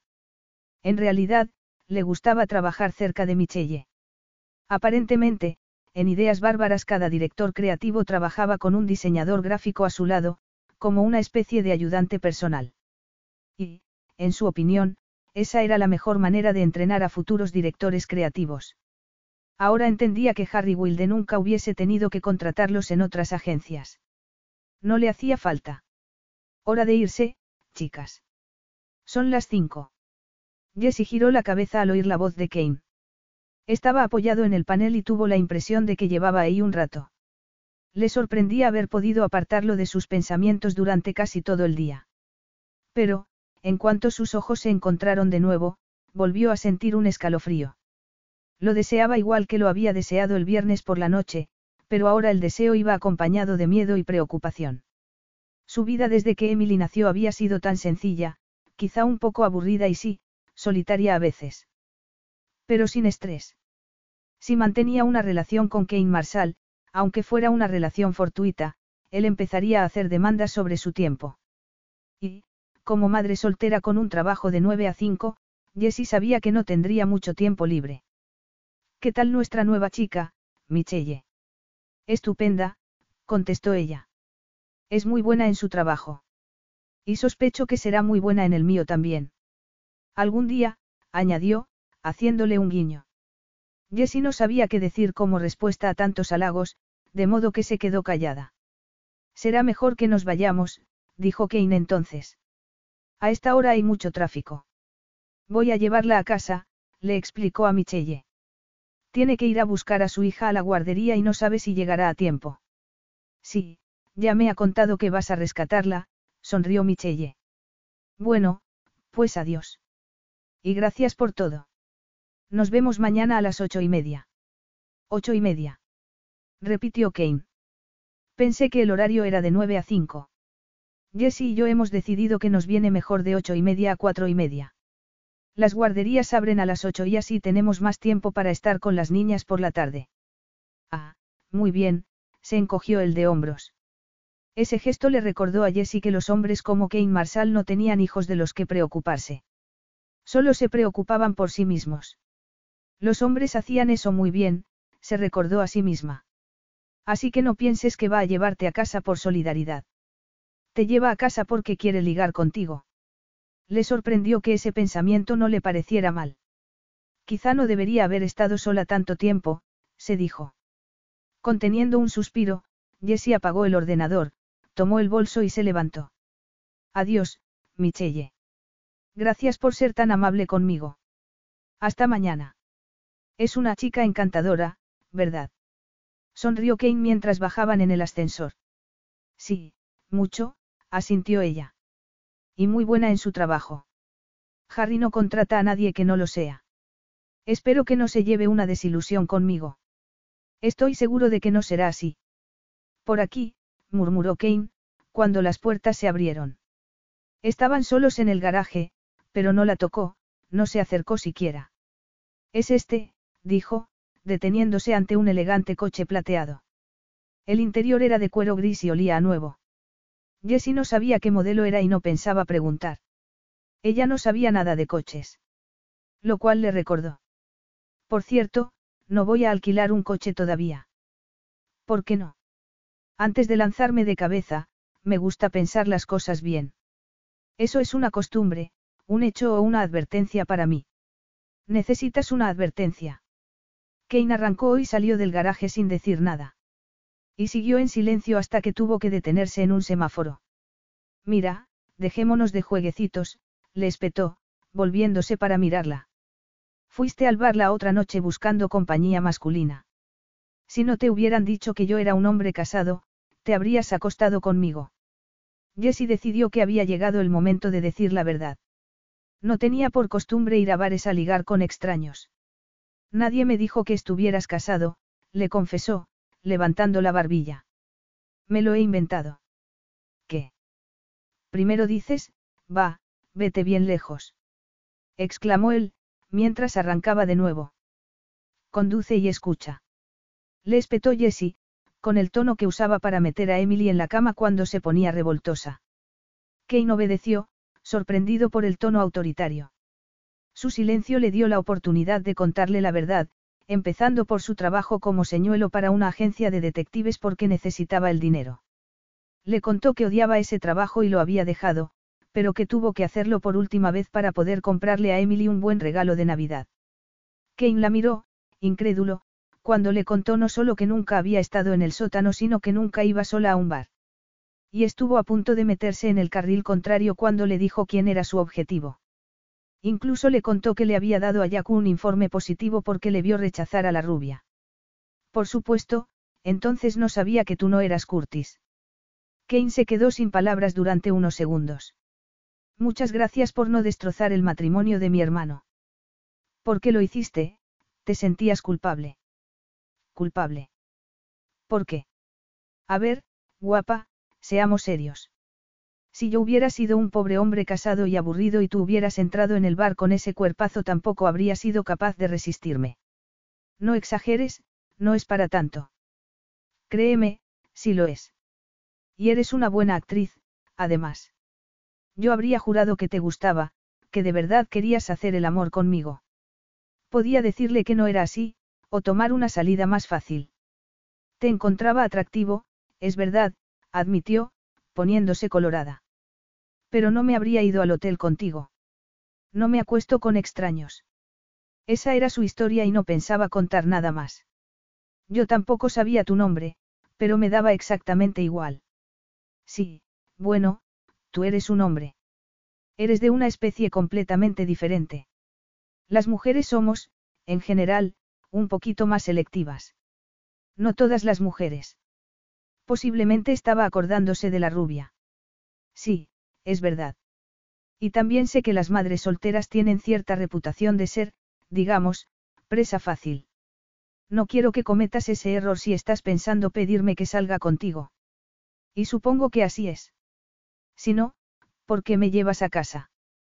Kane se volvió de nuevo para mirarla. Parece que me tienes pillado. ¿Qué puedo decir? Sí, me gustaría salir contigo. Y sí, hasta ahora, mis intenciones no eran del todo honorables. ¿Y ahora? Sigo queriendo acostarme contigo. Pero también me gustaría conocerte fuera de la cama. Eres una mujer muy interesante, Jessie Denton. Ella, cortada, miró su reloj para disimular. Eran casi las cinco y media y estaban todavía en Chatsworth. Habría ido mucho más rápido en el tren. Entonces, ¿quieres salir conmigo? Insistió Kane. Jessie no volvió la cabeza. Sabía que la estaba mirando, pero, esos ojos suyos la afectaban tanto como su sonrisa. Quizá, contestó. ¿Cuándo? No me metas prisa, Kane. Kane. Lo había llamado Kane. ¿Qué tal el viernes por la noche? Supongo que el viernes pasado dejaste a tu hija con alguien. No. Podríamos salir a cenar y luego a tomar una copa, o lo que quieras. Al cine, al teatro. Lo que te apetezca. Acostarse con él estaría bien, pensó, sorprendiéndose a sí misma. Pero su orgullo era más importante. No sé si podré. Además, sigo sin saber nada de ti. Al menos, tú has leído mi currículum. Yo ni siquiera sé qué haces o por qué te ha encargado Harry Will de que cuides de su negocio mientras está de viaje. Encontrarás la respuesta a esas preguntas sobre tu escritorio, mañana por la mañana. Es más fácil que intentar explicarte a qué me dedico. Tardaríamos toda la noche. Jessie parpadeó. Eso sí era interesante. Muy bien, pero no sé nada de ti. Has dicho que estabas divorciado, ¿cuánto tiempo estuviste casado y por qué te divorciaste? Estuve casado tres años y fui yo quien pidió el divorcio. ¿Por qué? Tu mujer te engañaba. La idea le parecía ridícula. Si Kane fuera su marido, nunca miraría a otro hombre. No que yo sepa, contestó él. Natalie y yo teníamos diferencias de opinión sobre el asunto de los hijos. Deberíamos haberlo hablado antes de casamos, supongo, pero, ¿has visto a ese tío que se me ha puesto en medio? Con un 4x4, claro, exclamó Kane, enfadado. Son peor que los camioneros. ¿Por qué una persona sensata necesita un tanque para conducir en la ciudad? Yo no lo entiendo, ¿por dónde iba? Ah, sí, mi divorcio. Mira, me di cuenta de que no podía hacerla cambiar de opinión sobre los niños, así que decidí cortar por lo sano. Fue una separación muy civilizada, en realidad. Seguimos siendo amigos. Jesse intentó disimular su decepción. Kane Marshall no quería tener hijos. Muy bien. Era una buena advertencia. Ya veo. ¿Y tú? ¿Por qué no estás con el padre de tu hija? Le podría haber contado la versión larga, pero decidió que seguramente no estaría interesado. Murió en un accidente. Antes de que naciera Emily. Ah, lo siento, de verdad. Espero que su familia te apoyase. Nunca les dije que estaba embarazada. Lial no se llevaba bien con sus padres y, francamente, por lo que me había contado, a mí no me gustaban mucho. Además, viven en Nueva Zelanda. ¿Y tus padres? Jessie hizo una mueca. Mi madre también fue madre soltera, pero en sus tiempos era mucho peor. Es irlandesa y católica, en fin, se mudó a Australia cuando yo era muy pequeña, pero para entonces ya era una mujer amargada. ¿Sigue viviendo aquí? No, hace un par de años volvió a Irlanda. Se llevó un disgusto cuando supo que yo estaba embarazada, me dijo que estaba loca. Pero te aseguro que somos muy diferentes. No lo dudo. Tú tienes mucha personalidad, Jessie Denton. Eres muy valiente. Valiente. No lo creo, suspiró Jessie. La verdad es que pasé mucho miedo. Por no hablar de la depresión. No una depresión posparto, sino preparto. Pero no podría haber hecho otra cosa. Emily es mi niña y, aparte de los problemas económicos, ha sido una experiencia increíble. No la cambiaría por nada del mundo. Además, ahora tengo un trabajo decente y se acabaron los problemas de dinero. Recalcó eso porque no quería que pensara que necesitaba ayuda de ningún hombre. He leído en tu currículum que has trabajado de camarera. ¿Qué tal? Ella se encogió de hombros. Ya te puedes imaginar. Pero es lo único que encontré, además del trabajo con Jack Kegan. ¿Tú sabes lo que cuesta una muñeca Felicity? Pues sí, la verdad es que sí lo sé. Tengo que regalarle una a mi sobrina. Podríamos ir juntos de compras. Jessie sonrió. Piensa seducirme en la sección de muñecos de peluche. ¿Qué quieres? Ahorrarte una cena. Kane soltó una carcajada. No creo que un hombre tacaño pudiera seducirte, Jessie. Uno lo hizo. Y el resultado es Emily. Y vas a castigarme a mí por eso. Digamos que ahora tengo más cuidado. Además, no has tenido suerte. Dora compró la muñeca el sábado, así que tendrás que comprar la muñeca Felicity tú solito. Un consejo, por cierto, hazlo pronto o te quedarás sin ella. Lo haré, sonrió Kane. Estamos llegando a Roseville, por cierto. Jessie miró de nuevo su reloj. Vamos a llegar justo a tiempo. ¿Y si llegas tarde qué pasa? Que te ponen una multa por cada cuarto de hora. ¿Y si ha habido un accidente y estás retenida en un atasco? Por eso pienso tomar el tren a partir de ahora. Pero así te harás una idea de lo estresante que es ser madre soltera. No tengo mucho tiempo libre. Gira ahí, en esa calle. Es una casa pintada de azul. No tiene pérdida. Trabajaría si no tuvieras que hacerlo. Preguntó él, mientras doblaba la esquina. No tengo que trabajar. Podría quedarme en casa cobrando el subsidio. Pero no creo que ese sea un buen ejemplo para Emily. Yo creo que si uno puede trabajar, debe hacerlo. Además, me gusta tener dinero. El subsidio es un asco, te lo aseguro. ¿Y si estuvieras casada y tu marido ganase mucho dinero? ¿Trabajarías entonces? Jessie sonrió. Yo no suelo fantasear, Kane. Estaba pensando en la mujer de mi hermano, Lisa. No trabaja y yo pensé que era feliz, pero por lo visto no es así. Le aconsejé que contratara a una niñera y fuese al gimnasio, pero tengo la impresión de que eso no es más que una solución temporal. Creo que necesita algo más. Debería buscar una buena guardería y ponerse a trabajar, aunque sea a tiempo parcial. O hacer trabajo voluntario. Seguramente necesita la compañía de un adulto. Y algún reto, además de ser madre y esposa. Sí, es un buen consejo, suspiró Kane. Ah, ahí está la casita azul. Y faltan dos minutos para las seis. Lo hemos logrado. Afortunadamente, dijo ella, saliendo del coche. Muchas gracias, Kane. Por favor, no me esperes. Mi casa está a diez minutos de aquí. Hasta mañana. Sin esperar respuesta, cerró la puerta y entró corriendo en la guardería. Kane se quedó mirándola, con una sonrisa en los labios. No vas a librarte de mí tan fácilmente, cariño. Después de quitar la llave del contacto, salió del coche, se cruzó de brazos y esperó pacientemente el retorno de Jessie. Capítulo 8. Salió cinco minutos después, llevando de la mano a un diminuto doble de sí misma, rizado pelo oscuro, piel clara, barbilla cuadrada. La expresión de Jessie al verlo fue una mezcla de sorpresa e irritación. Pero en los ojos de su hija había curiosidad. Emily, te presento al señor Marsal. Eres el jefe de mi mamá. El que la ha hecho llegar tarde. Preguntó la niña, muy seria. Sí, soy yo. Pero voy a compensarte llevándoos a casa y pidiendo luego un par de pizzas para que tu mamá no tenga que cocinar, sonrió él, abriendo la puerta del coche. Cuando levantó la mirada para ver cuál era la reacción de Jessie, ella estaba sonriendo. ¿Algún problema, Emily? Preguntó, al ver que la niña vacilaba. Mi mamá no me deja subir a un coche que no tiene sillita de seguridad. Y no me deja comer pizza. Dice que es comida basura. Ah, ya veo. Mi gozo en un pozo, suspiró Kane. Bueno, pues iremos andando. Luego volveré por el coche mientras tu mamá y tú decidís que se puede cenar. Los lunes siempre cenamos con Dora, contestó la diminuta fuente de información. Y hoy es lunes, ¿verdad, mami?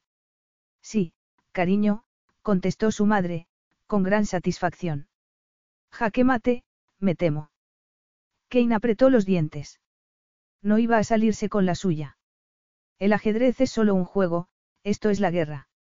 Reconsideraré mis tácticas mientras vamos a tu casa. Luego activó la alarma del coche y se volvió hacia el enemigo con una de sus sonrisas. Puedo llevar tu mochila, jovencita. La llevo yo, muchas gracias, contestó la niña. Aunque fue necesaria la ayuda de su madre para colocársela a la espalda. Una pequeña feminista. No, un espíritu independiente.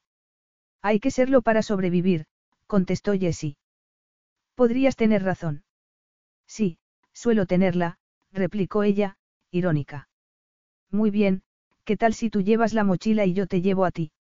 Sin esperar la siguiente objeción, Kane se colocó a la niña sobre los hombros, una pierna a cada lado de la cabeza. Enreda los brazos en mi cuello, yo te sujetaré los pies. Mami, mira qué alta. Pero cuando agarró los pies de la niña, una ducha de arena cayó sobre su traje. Le gusta jugar en la arena. Ah, ya. Kane, cuando llegaban al porche. O te darás un golpe con el tejado. Ahora eres muy alta. La mirada de adoración de su hija hacía que Jessie deseara liarse a golpes con Kane. ¿Por qué estaba usando a Emily para llegar a ella? Y eso era una canallada. Pero no iba a funcionar.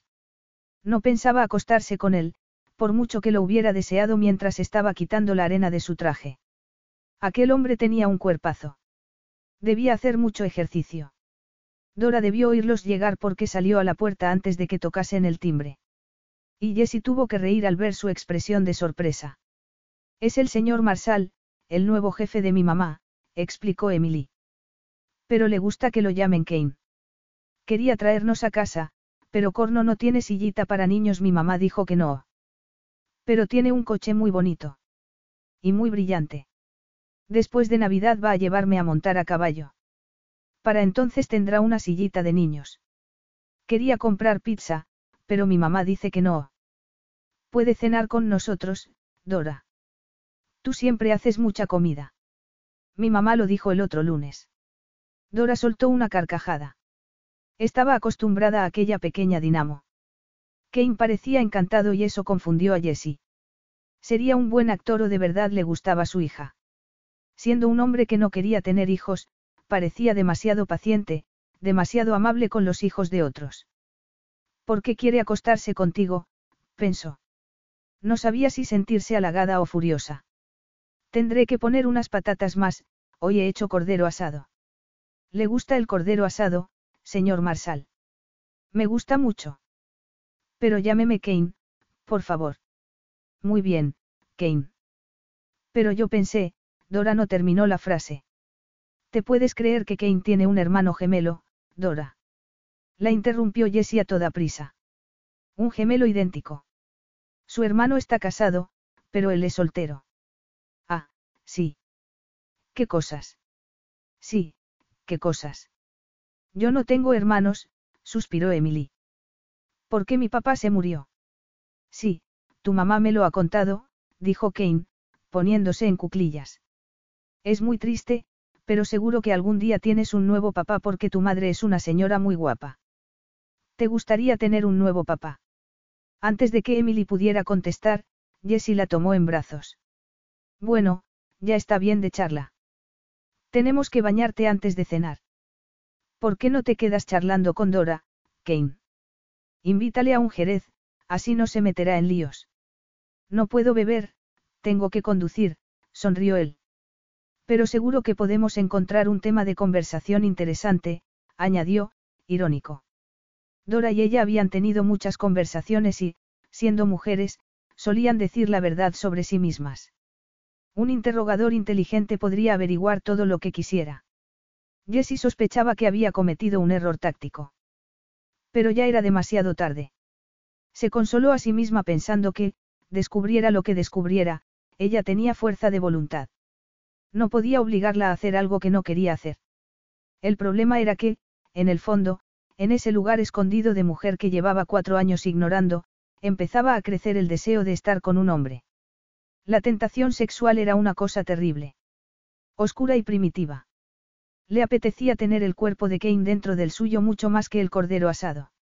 Lo deseaba como nunca había deseado a Lial. ¿Y qué piensas hacer, Jessie? Se preguntó a sí misma mientras metía a Emily en la bañera. Me gusta Kane. Es majo, dijo la niña. Sí, es majo. ¿Te gusta, mami? Yo, pues. ¿Tú le gustas a él? Jessie suspiró. No tenía sentido engañar a su hija.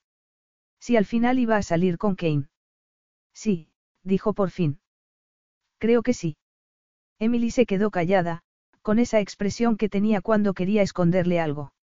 Emily Denton, ¿qué estás pensando? Nada. Dímelo. Estaba pensando en Navidad, mami. Santa siempre te trae lo que le pides. Jessie suspiró.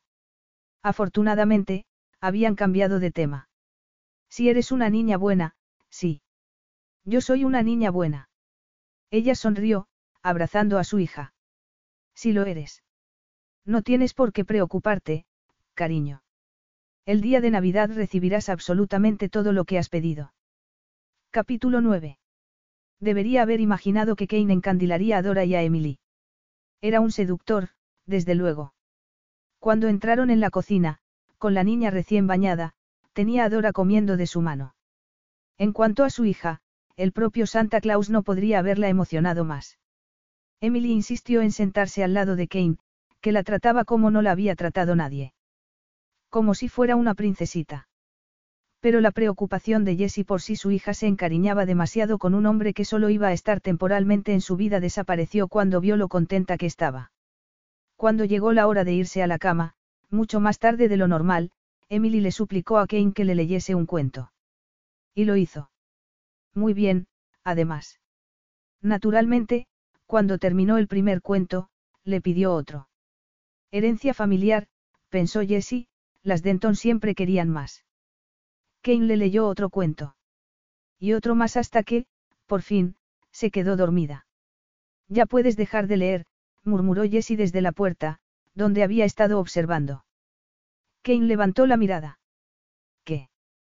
Pero tengo que descubrir si Willie Wombat encuentra a su padre, protestó, con un brillo burlón en los ojos y la más encantadora de las sonrisas. Jessie apartó la mirada. Muy bien. Llévate a Willie Wombat al saloncito y termina el cuento mientras yo la ropo. Enseguida te acompaño a la puerta. ¿No me invitas a un café? No, es tarde y mañana tengo que ir a trabajar. ¿Y tú también? Soy el jefe. Puedo llegar tarde. Pero yo no. Estoy a prueba durante tres meses. ¿Quién ha dicho eso? Michelle. Aparentemente, es una regla de Harry Wilde. Si un nuevo empleado no lo hace bien durante los primeros tres meses, le dan la papeleta de despido. No sabía eso, murmuró Kane. Pero, claro, Harry no esperaba que yo tuviera que contratar a nadie, lo de estar a prueba te preocupa. No, sé hacer mi trabajo. No hay problema. Estoy seguro de que no habrá ningún problema. Kane se incorporó, mirando la camita que había al lado de la de Emily. Pero Jessie lo empujó hacia el saloncito. Se alegraba de compartir habitación con su hija, y también de que su cama fuera individual. Eso eliminaba tentaciones. No te pongas demasiado cómodo, le advirtió, burlona. Iré enseguida. Kane no contestó, pero la miró de una forma. No debería haber dicho nada. Durante la cena apenas había abierto la boca porque Dora y Emily se encargaron de animar la conversación. Y Kane, claro. ¿Cuánto hablaba ese hombre? El problema era que siempre contaba cosas interesantes. Y divertidas. Pero no había hablado de sí mismo. Estaba concentrado en Dora y en su hija. Su casera debía haberle contado la historia de su vida mientras hacía la cena, desde su infancia hasta la muerte de su marido y luego los años cuidando de su madre. Incluso le había contado lo disgustada que estaba con su hermano por no haberla ayudado a cuidar de su madre, algo que ni siquiera le había contado a Jessie. Emily le hizo una descripción, minuto a minuto, de lo que hacía en la guardería, deteniéndose de cuando en cuando para recibir una palabra de ánimo o de consuelo. Y Kane estaba muy atento. Jessie sonrió mientras tapaba a su hija con el edredón. Menuda gamberrilla. Y una coquetuela, además, pestañeando como una muñeca mientras hablaba con Kane. Jessie no había pestañeado ni una sola vez en toda la noche. Pero, a pesar de haber mantenido las distancias, seguía afectándola. Una sonrisa aquí, una miradita allá. Ah, sí, la afectaba. La hacía desear cosas que no quería desear. No solo sexo, más. Mucho más. Era un demonio, tentándola, atormentándola. Sabía que debía resistirse, pero temía que fuera una batalla perdida. Lo único que podía hacer era salvar su orgullo no rindiéndose enseguida. Jessie sospechaba que Kane Marshall siempre había ganado con demasiada facilidad. Le sentaría bien tener que esforzarse. Se preguntó entonces cuántas mujeres habría habido en su vida desde que se divorció. Y, por supuesto, no pensaba contarle que él era el primer hombre al que había mirado desde Lial. Ya está, dijo bruscamente, entrando en el saloncito, vámonos. Kane estaba sentado en el sofá, frente a la televisión. Se había quitado la chaqueta y la corbata y parecía muy cómodo. Como si estuviera en su casa. Jessie sintió un escalofrío. Tienes una hija muy inteligente, dijo Kane, levantándose. Y encantadora, además. Al contrario que su madre, no. Sonrió ella, cruzándose de brazos. Bueno, yo sospecho que la madre puede ser incluso más encantadora que la hija, contestó Kane, acercándose un poco más. En las circunstancias adecuadas, claro. No me toques, le advirtió Jessie. Kane dio un paso atrás, sorprendido. Te estás portando de una forma absurda, ¿no te parece? No pienso acostarme contigo estando mi hija en la habitación de al lado. Yo no había pensado acostarme contigo. Pero quizá un beso, o dos. Los hombres como tú no se contentan con un beso. Los hombres como yo. Sospecho que eso no es un halago. Ah, ya entiendo, me has colocado junto con los otros divorciados que buscan un trofeo. O quizá con los canallas de los que me has hablado antes, los que creen que una madre soltera es una mujer desesperada. Tengo razón. Más o menos. Pues te equivocas. Yo no soy así. Eso dices tú, murmuró Jessie. No he estado con una mujer desde que me divorcié, suspiró Kane. Ella parpadeó, sorprendida. Había pasado un año desde que se divorció. No era posible. Un hombre como él, tan guapo, tan viril. Las mujeres se le habrían echado encima. ¿Por qué? No te interesa el sexo. Kane rió, bajito. Ya te gustaría. Pero. Después del fracaso de mi matrimonio me volví receloso y muy selectivo. No me apetecía darme un revolcón con una desconocida, quería una relación de verdad con una mujer inteligente que quisiera las mismas cosas que yo. Una mujer soltera, interpretó Jessie. Una que le daría compañía y sexo, pero no esperaría que hiciera el tradicional papel de marido y padre de sus hijos. Pero una madre soltera no podría aceptar eso. Al menos, de forma permanente. Y entonces, el viernes pasado, fue como si me golpeara un rayo, siguió Kane.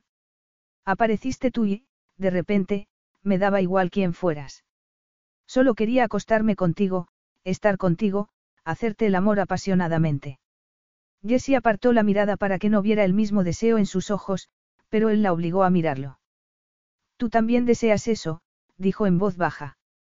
No lo niegues. He visto el deseo en tus ojos. ¿Y el miedo?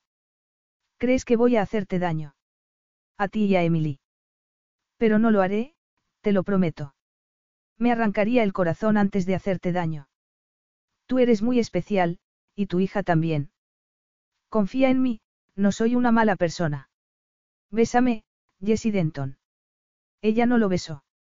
¿Por qué Kane la besó antes, sin esperar mucho para abrir sus labios y explorarla con la lengua? El contacto fue eléctrico, como un incendio que la devoraba por dentro. Sin pensar, Jessie enredó los brazos alrededor de su cuello, apretándose contra él. Oyó un gemido ronco por parte del hombre, un gemido que era una réplica del suyo. El deseo de un contacto más directo, más profundo, era enorme, pero no podían estar más cerca. Estaban pegados el uno al otro, boca a boca, pecho a pecho, muslo a muslo. Si no llevase vaqueros, una falda se podía levantar, unas braguitas se podían apartar. Podrían hacerlo allí mismo, de pie. Nunca lo había hecho de pie, nunca había pensado hacerlo así. Pero lo pensaba ahora y se le doblaban las rodillas. Lo habría notado él. Era por eso por lo que la apretaba contra la encimera de la cocina. Jessie instintivamente separé las piernas para que Kane se restregase contra ella, la fricción exquisita. Pronto estuvo gimiendo de deseo, rendida completamente. Mamá. El grito de su hija la devolvió a la realidad. ¡Ay, Dios mío! Emily. La madre que había en ella era más fuerte que la mujer, incluso la mujer lasciva a la que Kane la había reducido. Disgustada consigo misma, se aparté y corrió al dormitorio. ¿Qué pasa, cariño? He tenido una pesadilla, sollozó la niña. Había un oso muy grande en la habitación, y me daba miedo. En las pesadillas de su hija a menudo había osos. ¿Por qué habría tantos osos en los cuentos para niños? En Australia no hay osos, cariño mío, le explicó, por enésima vez. Excepto en el zoo, claro. Y no debes tenerles miedo. Kane sigue aquí. Sí. ¿Por qué? Él no dejará que venga el oso, dijo la niña, convencida. Jessie levantó los ojos al cielo. Bueno, pues entonces no tienes que preocuparte, no. Duérmete, cielo, murmuré, acariciando el pelito de su hija. Emily cerró los ojos y se quedó dormida en unos segundos. Jessie envidiaba esa habilidad. A veces se quedaba dormida en cuanto ponía la cabeza sobre la almohada. Ella nunca había dormido bien porque siempre le daba vueltas a todo, y esa noche iba a dar muchas vueltas. Pero estaba claro que luchar contra sus sentimientos por Kane era tarea inútil. Y más bien ridícula. Eran dos adultos y se deseaban. Muy bien, seguramente ella quería más de lo que él estaba dispuesto a ofrecer, pero, ¿qué podía hacer? Ella siempre había sido una persona decidida, al contrario que su madre, para quien todo era un problema irresoluble. Y le gustaba su vida. Lial fue un error de juicio, sí, pero las consecuencias de ese error le habían dado múltiples alegrías. Tener una relación con Kane Marshall seguramente no era muy sensato, pero, al fin y al cabo, era humana. Después de comprobar que Emily estaba dormida, Jessie volvió al saloncito, decidida a aclarar las cosas. Le sorprendió encontrar a Kane poniéndose la chaqueta. Lo siento, Jessie, murmuré, guardando la corbata en el bolsillo. No quería llegar tan lejos. En serio. Pero ejerce sobre mí un efecto, aterrador. Jessie arrugó el ceño. Aterrador. Kane sonrió. No estoy acostumbrado a perder la cabeza. Me enorgullezco de ser una persona pausada, que lo controla todo. No suelo dejar las cosas a medias, y me he quedado a medias. Ah, ya. Podrías esperar hasta el viernes. Él la miró, sorprendido. ¿Quieres decir lo que yo creo que quieres decir? Supongo que sí. Vaya. Eso es mucho mejor que leer cuentos, sonrió Kane. He decidido que tienes razón. Estaba portándome de una forma absurda. Pero quiero que entiendas que esto no puede ir a ningún sitio. Yo no soy la mujer que buscas, Kane. Tengo a Emily, para empezar. Y un trabajo. Podríamos ser amigos y, amantes a tiempo parcial. Ya estaba. Lo había dicho. Se había hecho cargo de su vida. Kane no dijo nada. Se quedó mirándola, en silencio. Muy bien. Si eso es lo que quieres, murmuró por fin. Ojalá supiera lo que estaba pensando. Y planeando, pensó Jessie. Algo en su expresión le decía que sus planes eran muy diferentes de los suyos. Por cierto, el viernes no podré dormir contigo. Tenemos desde las 7 hasta las 12. Dora no puede encargarse de Emily después de medianoche. Podría contratar a una niñera, sugirió él. No, de eso nada. O Dora o nadie. Muy bien. No pienso discutir. Pero creo que estás a punto de convertirte en una madre superprotectora. Piensa lo que quieras. No voy a cambiar. Ya lo sé, sonrió Kane. Admiro a las mujeres que saben lo que quieren. Y yo admiro a los hombres que respetan los deseos de una mujer. Lo recordaré. Sí, pero ¿durante cuánto tiempo? se preguntó Jessie. Hasta el viernes, naturalmente. Ese era el objetivo del juego, llevársela a la cama. Después, Kane podría no ser tan complaciente. Pero cruzaría ese puente cuando llegase a él. Hasta entonces iba a costarle mucho pensar en algo que no fuera el viernes por la noche.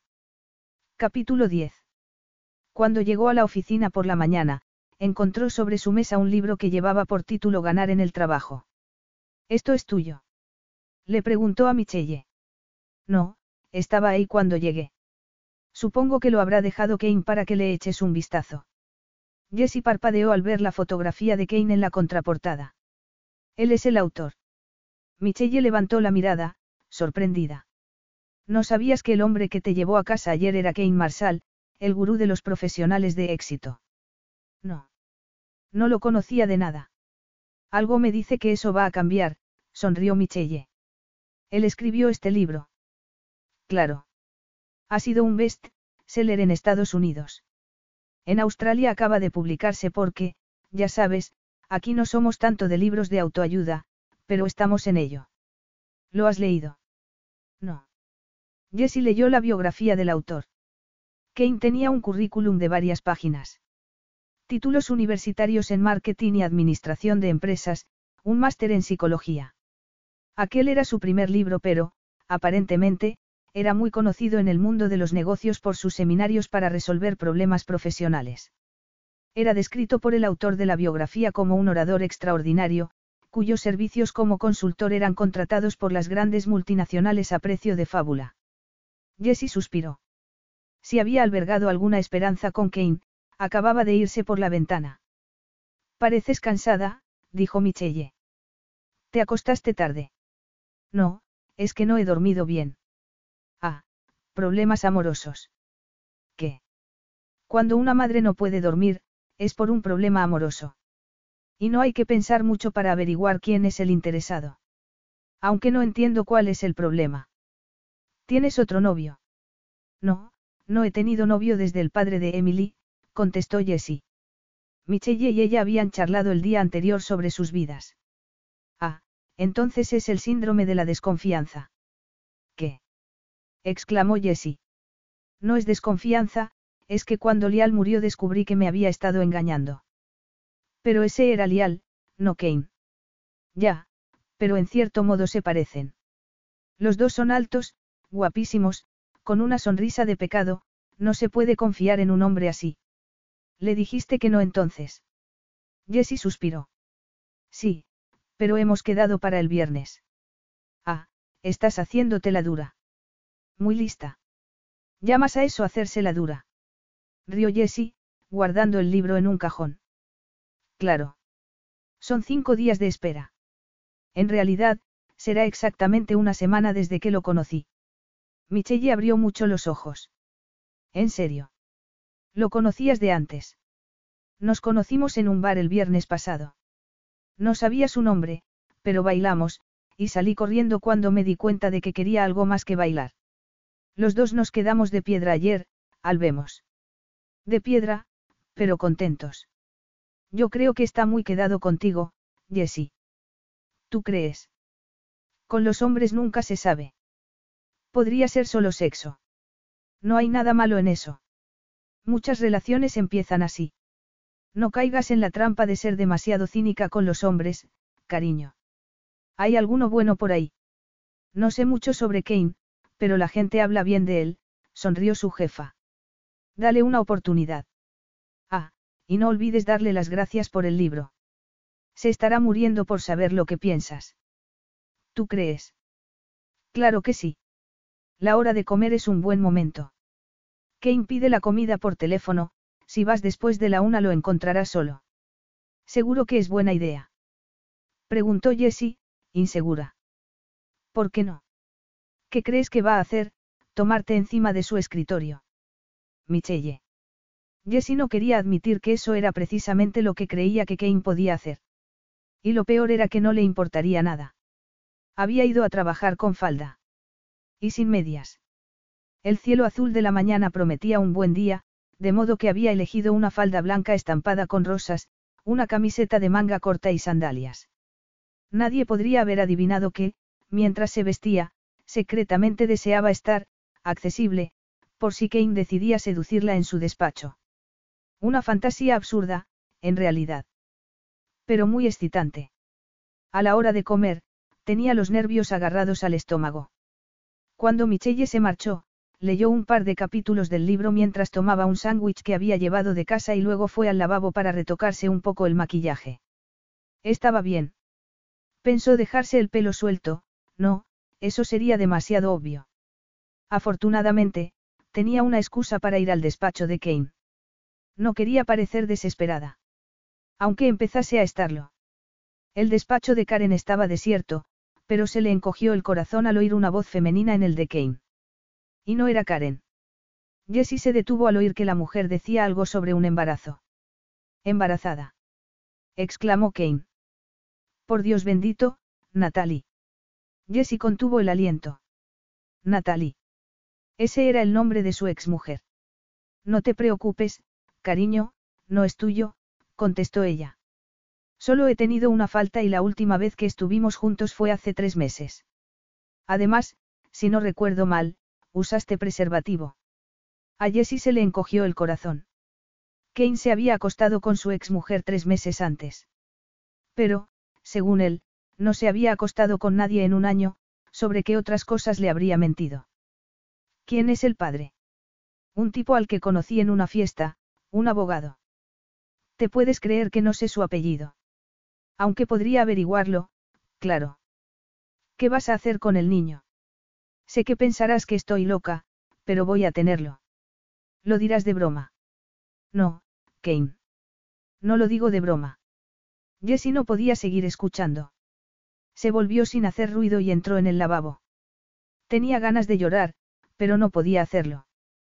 Por un lado, le gustaría ir a su despacho y tirarle sus mentiras a la cara. Por otro, sabía que hacer eso daría por terminado lo que había entre ellos. Podría soportarlo. Podría decirle adiós sin acostarse con él, al menos una vez. Seguramente, sí. Podía hacer lo que quisiera. Pero sería difícil, especialmente teniendo que verlo en la oficina todos los días. Se encontraría con Kane, y lo desearía, soñaría con él. De modo que no, no le diría nada, decidió mientras volvía a su mesa. Lo usaría como pensaba usarla Kane. En la cama. Al menos, saber aquello impediría que se enamorase de él. Kane Marshall era un canalla y un mentiroso, como la mayoría de los hombres. Un seductor. Se jactaba de ser una buena persona, pero no lo era. La carrera que había elegido le pegaba mucho. ¿Qué era, en realidad, más que un vendedor? Un estafador, un viajante de sueños. Los seminarios que dirigía eran un engaño.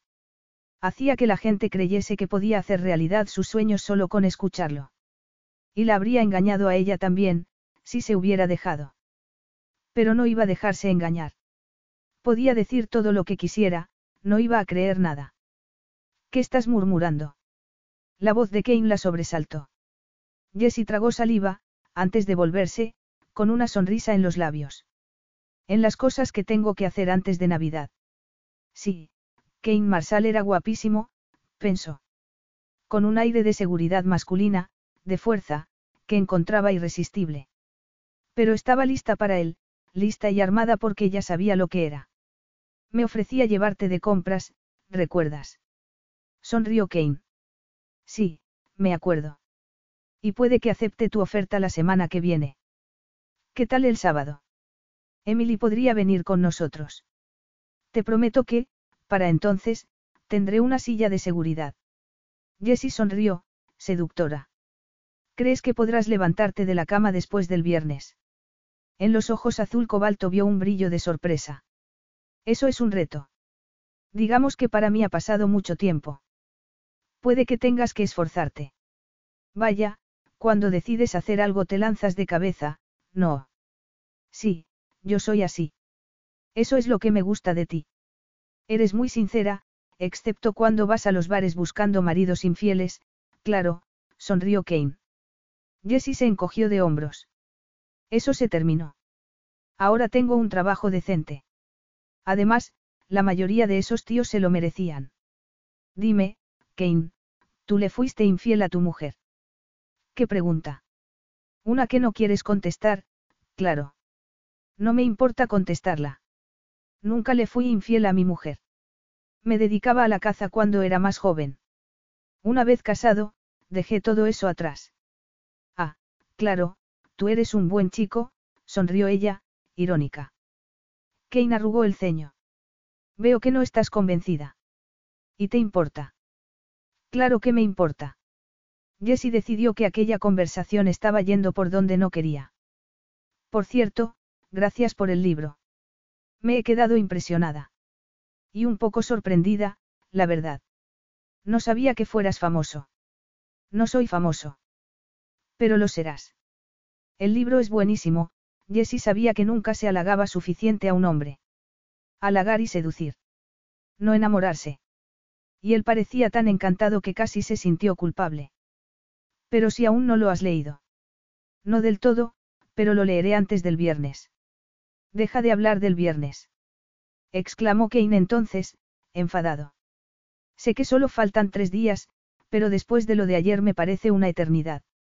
No he pegado ojo en toda la noche. Parecía cansado y tenía ojeras.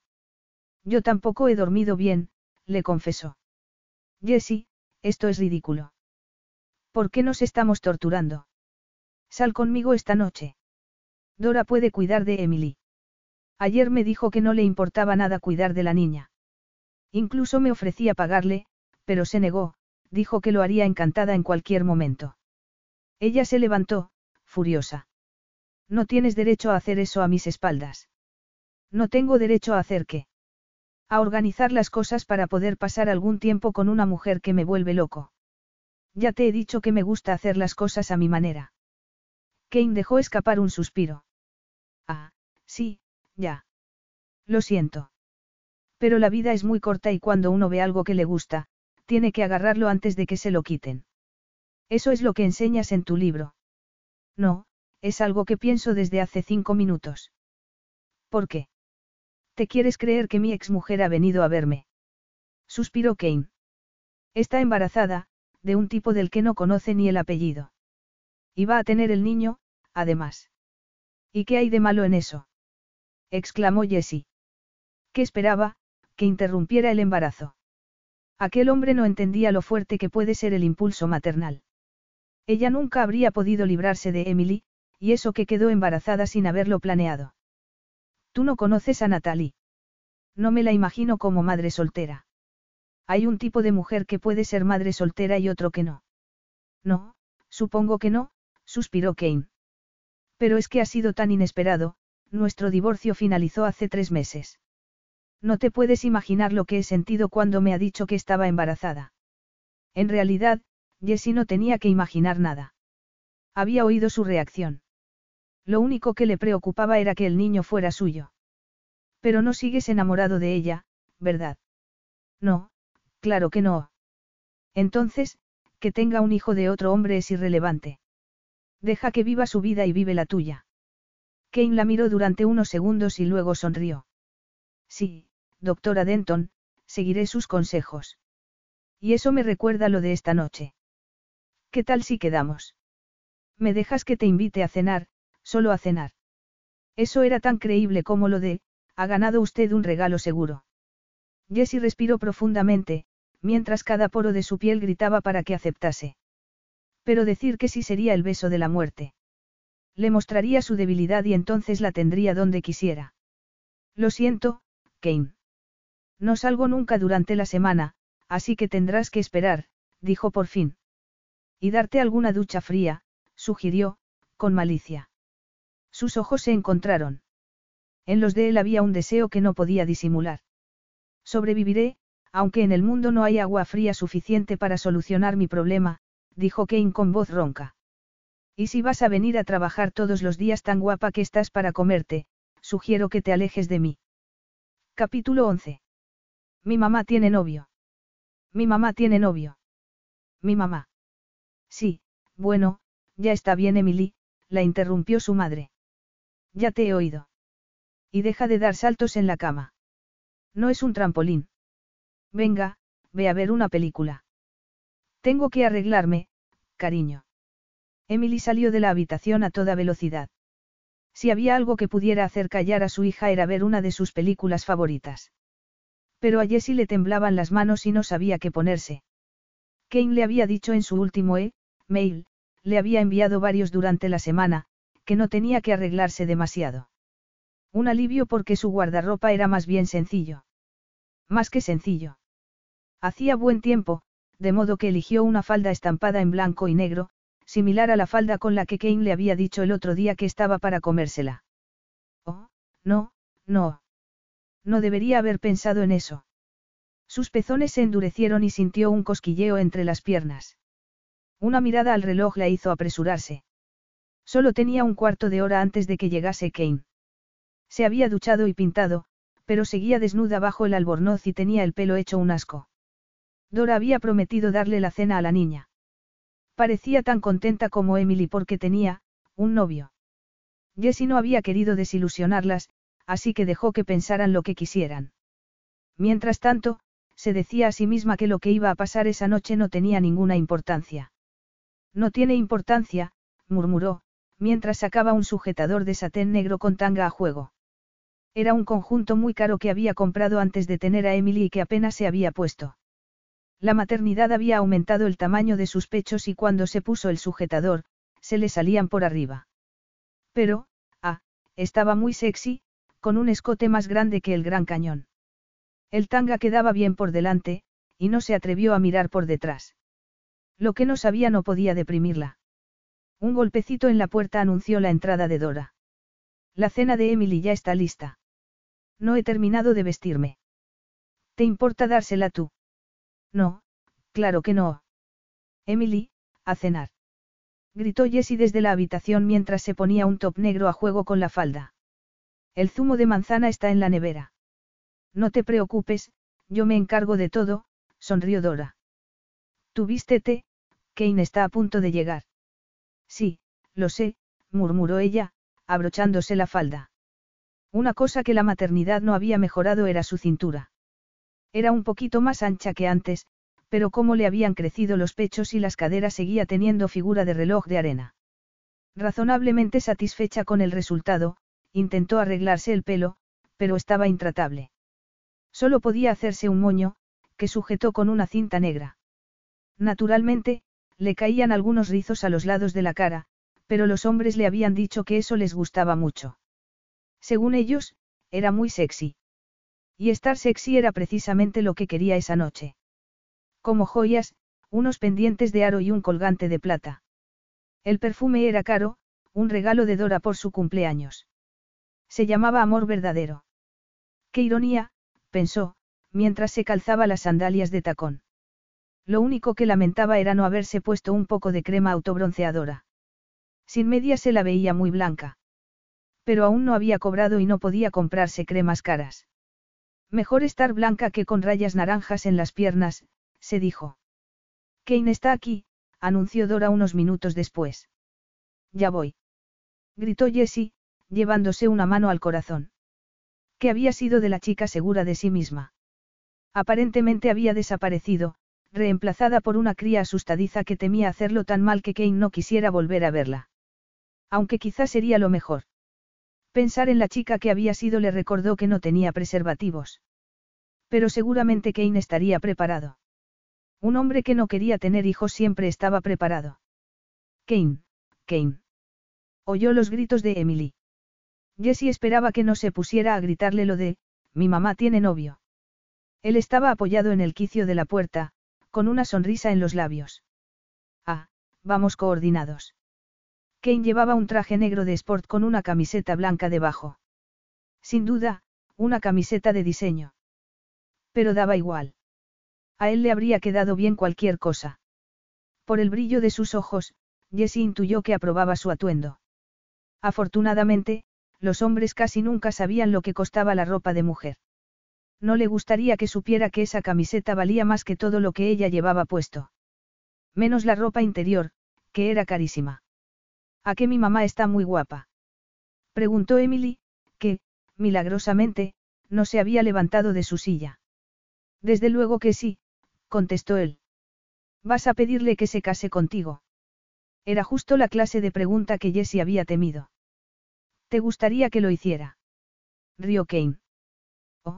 Sí, mucho. Tus deseos son órdenes para mí, princesa. El problema es que me parece que tu mamá no está preparada para casarse conmigo, todavía. ¿Por qué no? Preguntó la niña. Kane y yo acabamos de conocernos, cariño, intervino Jessie, intentando tomárselo a broma. Uno no se casa con alguien al que ha conocido una semana antes. ¿Y si pasan dos semanas? Preguntó Emily. Dora y Kane soltaron una carcajada. Jessie levantó los ojos al cielo. En dos semanas es posible. Y ahora, sé buena con Dora y vete a la cama cuando ella te diga, eh. Dora, muchísimas gracias por todo. De nada, cariño. Quédate hasta la hora que quieras, no te preocupes por mí. No llegaré muy tarde, te lo prometo, dijo Jessie con firmeza, más para Kane que para su amiga. Adiós, cielo, sonrió, besando a su hija. Hasta mañana. Dos semanas, eh. Rió él mientras iban hacia el coche. En ese caso, deberíamos estar comprometidos para Navidad. Muy gracioso. Habló en serio. Kane, no digas bobadas. ¿Por qué? Jessie se detuvo frente a la verja. No digas esas cosas. Los dos sabemos que no vamos a casamos. ¿Por qué no? Para empezar, está Emily. Emily es una niña estupenda. Y monísima. Ella sacudió la cabeza, exasperada. No pienso seguir hablando de tonterías. Me alegro, porque yo también estoy cansado de hablar, dijo Kane, envolviéndola en sus brazos. El primer instinto de Jessie fue apartarse. Isidora salía de la casa y los veía. Incluso abrió la boca para protestar. Un error. Kane metió la lengua en su boca y Jessie dejó de pensar durante unos tres minutos. Cuando él se apartó por fin, la cabeza le daba vueltas. Ahora sé qué hacer contigo, dijo con voz ronca, pasando un dedo por sus labios. Cada vez que te pongas gruñona esta noche, te besaré. Compórtate en el restaurante, a menos que no quieras ir a cenar. Podríamos ir directamente a mi casa, si quieres. Tengo comida en la nevera y un buen microondas. Y vino, también. Soy un hombre domesticado, solo me convierto en una bestia cuando estoy contigo. Me gusta esa bestia, se oyó decir a sí misma, con voz ronca. La sensación del dedo sobre sus labios era increíble. Sin pensar, sacó un poquito la lengua, Kane miró su boca y luego, lentamente, metió el dedo dentro. A Jessie le dio un vuelco el estómago. Chúpalo, le ordenó. Y ella obedeció, pensando que esa noche haría todo lo que él le pidiera. Ese pensamiento la sorprendió. Era territorio peligroso, pero más excitante que lo que había experimentado nunca. Lial era cosa de guardería comparado con aquel hombre. De repente, Kane sacó el dedo de su boca como si fuera una cobra, y no una mujer a punto de convertirse en su esclava sexual. Ya es suficiente. ¿Qué hacemos esta noche? Tú decides, el restaurante o mi casa. Jessie no quería ser hipócrita. Estaba excitada y él se había dado cuenta. Si seguía mintiendo pensaría que solo quería excitarlo y ella no era así. Tu casa, contestó. Él no dijo nada, pero la tomó de la mano para llevarla hasta su coche a toda prisa. Ponte el cinturón, le ordenó. Y nada de cháchara. Mi casa está en Balmoral, pero hay mucho tráfico y tengo que concentrarme. Balmoral. Un barrio exclusivo al norte de la ciudad, con una playa privada. Había estado allí una vez, en un restaurante. Un sitio de lujo. Un sencillo apartamento costaría un dineral. Y no imaginaba a Kane en un sencillo apartamento. Sería un ático, seguro, cerca de la playa, con terraza y jacuzzi. Muy moderno, masculino, con muebles elegantes y una cama enorme. Se había equivocado. Primero, era una casa, no un apartamento. Además, no era moderno y masculino, era una casa antigua, probablemente construida en los años 30, con objetos art deco y muchas antigüedades. En lo único que había acertado era que estaba cerca de la playa. ¿Vivías aquí con tu mujer? Fueron las primeras palabras de Jessie cuando la llevó al salón. A través de los ventanales podía ver el mar y las luces de los restaurantes. No, contestó él. Teníamos un apartamento en el centro. Compré la casa cuando nos separamos. Mis padres y mi hermano viven cerca de aquí. Jessie pensó que era un detalle que quisiera vivir cerca de su familia. No es lo que yo esperaba. Lo sé, sonrió Kane. Por eso quería traerte aquí. No dejo de decirte que no soy lo que tú crees, y ahora, deja el bolso y ven aquí. Jessie contuvo el aliento. Debería haber imaginado que no perdería el tiempo. Y era lo que ella quería también. Pero la decisión de meterse en la cama con él había sido fácil cuando estaba en sus brazos, besándola, con su dedo en la boca. No tan fácil allí, en el salón, con las luces encendidas. No me digas que estás nerviosa, o que has cambiado de opinión. No, no he cambiado de opinión. Pero sí, estoy nerviosa, le confesó ella. Ha pasado mucho tiempo y... ¿Cuánto tiempo? Pues, no he estado con nadie desde Lial. Jessie agradeció que Kane no pareciera sorprendido o, peor, incrédulo. Ya veo, dijo simplemente. Eso es estupendo. Estupendo. ¿Por qué? Seguramente se me ha olvidado cómo hacerlo. Kane soltó una carcajada. No se te ha olvidado, cariño. Pero si fuera así, dijo entonces, dejando su bolso en la mesa, yo estoy aquí para recordártelo.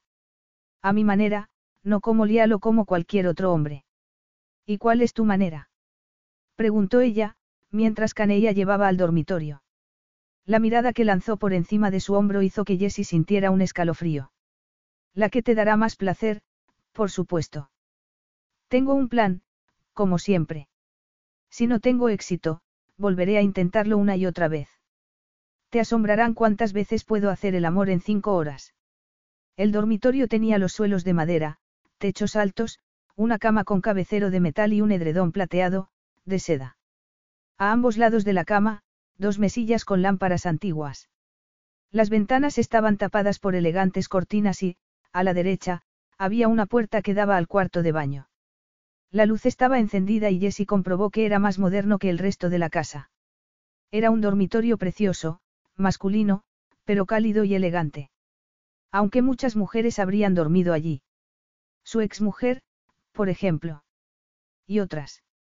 Ese pensamiento no le gustó nada. ¿Qué te pasa? preguntó Kane. Nada, mintió ella. Venga, Jessie, no me mientas. Has mirado la cama y se te ha ocurrido algo desagradable. ¿Qué es? No me gusta la idea de que hayas estado aquí con otras mujeres. Pero ya te he dicho que no ha habido otras mujeres después de Natalie. ¿Y ella? ¿Qué? Te has acostado con ella recientemente. Sé que es así. Iba a entrar en tu despacho cuando la oí hablando contigo, la oí decir que el niño no era tuyo. Kane la miró, sorprendido. ¿Por qué no me habías dicho nada? Porque, no quería. Y te lo has guardado, para usarlo contra mí. No, no es eso. Sí lo es. Habría cambiado algo. ¿Te acostaste con ella? No. Kane hizo una mueca. Mira, fue hace tres meses y solo ocurrió una vez. Nos encontramos en su apartamento cuando el divorcio estuvo finalizado, tomamos demasiadas copas y ella dijo, ¿por qué no? por los viejos tiempos. Si no hubiera estado un poco borracho, no habría pasado, te lo aseguro. Y lo lamenté después. No te imaginas cómo. Ni siquiera nos gustó porque los dos estábamos ebrios. Ya veo. No te lo dije porque no quería que pensaras que era uno de esos tipos que se divorcian y siguen acostándose con su mujer cuando les apetece. Lo siento, de verdad. No intentaba engañarte. Solo quería convencerte de que lo que me pasa contigo no me había pasado nunca. Te deseo, Jessie, más de lo que he deseado nunca a nadie. Y sé que tú me deseas también. Por favor, no busques excusas para apartarte de mí. Ella sabía que Kane Marshall podría convencer a cualquiera de cualquier cosa. Pero había sinceridad en su voz. Tenía que estar diciendo la verdad. No has estado con nadie más. Que me muera ahora mismo. Yo no quiero que te mueras, dijo Jessie entonces, enredando los brazos alrededor de su cuello. Te quiero vivo. Kane no esperó más, buscó su boca con un beso lleno de ansia. Sus lenguas se encontraron, bailaron, exigieron. Se apretaban el uno contra el otro, restregándose. No, otra vez no, jadeó él, apartándose. No he esperado una semana para esto. A Jessie le daba vueltas la cabeza, pero estaba de acuerdo. Tampoco era eso lo que ella quería. Lo quería de nudo, dentro de ella. Lo quería todo. Levantó la mano para quitarse la cinta del pelo. No, déjame a mí. Kane empezó a desnudarla como no lo había hecho ningún hombre. Lenta, sensualmente, con los ojos cargados de deseo y las manos temblorosas. Primero le quitó la falda, dejándola solo con el etanga. Levanta los brazos, le ordenó. Jesse obedeció mientras él tiraba del top hacia arriba. La acción cubrió sus ojos durante uno o dos segundos y se excitó al imaginar cómo la vería él, con los brazos levantados, la cara tapada, su cuerpo medio desnudo expuesto a su mirada. Nunca había tenido la fantasía de ser una esclava. Guay, pero la tenía ahora. Se imaginaba a sí misma siendo comprada por él, prisionera de fusión, sin ningún otro propósito que ser un instrumento de placer. Y no el suyo propio. De repente, su propio placer le parecía irrelevante. Era todo para él. Su amante. Su amo.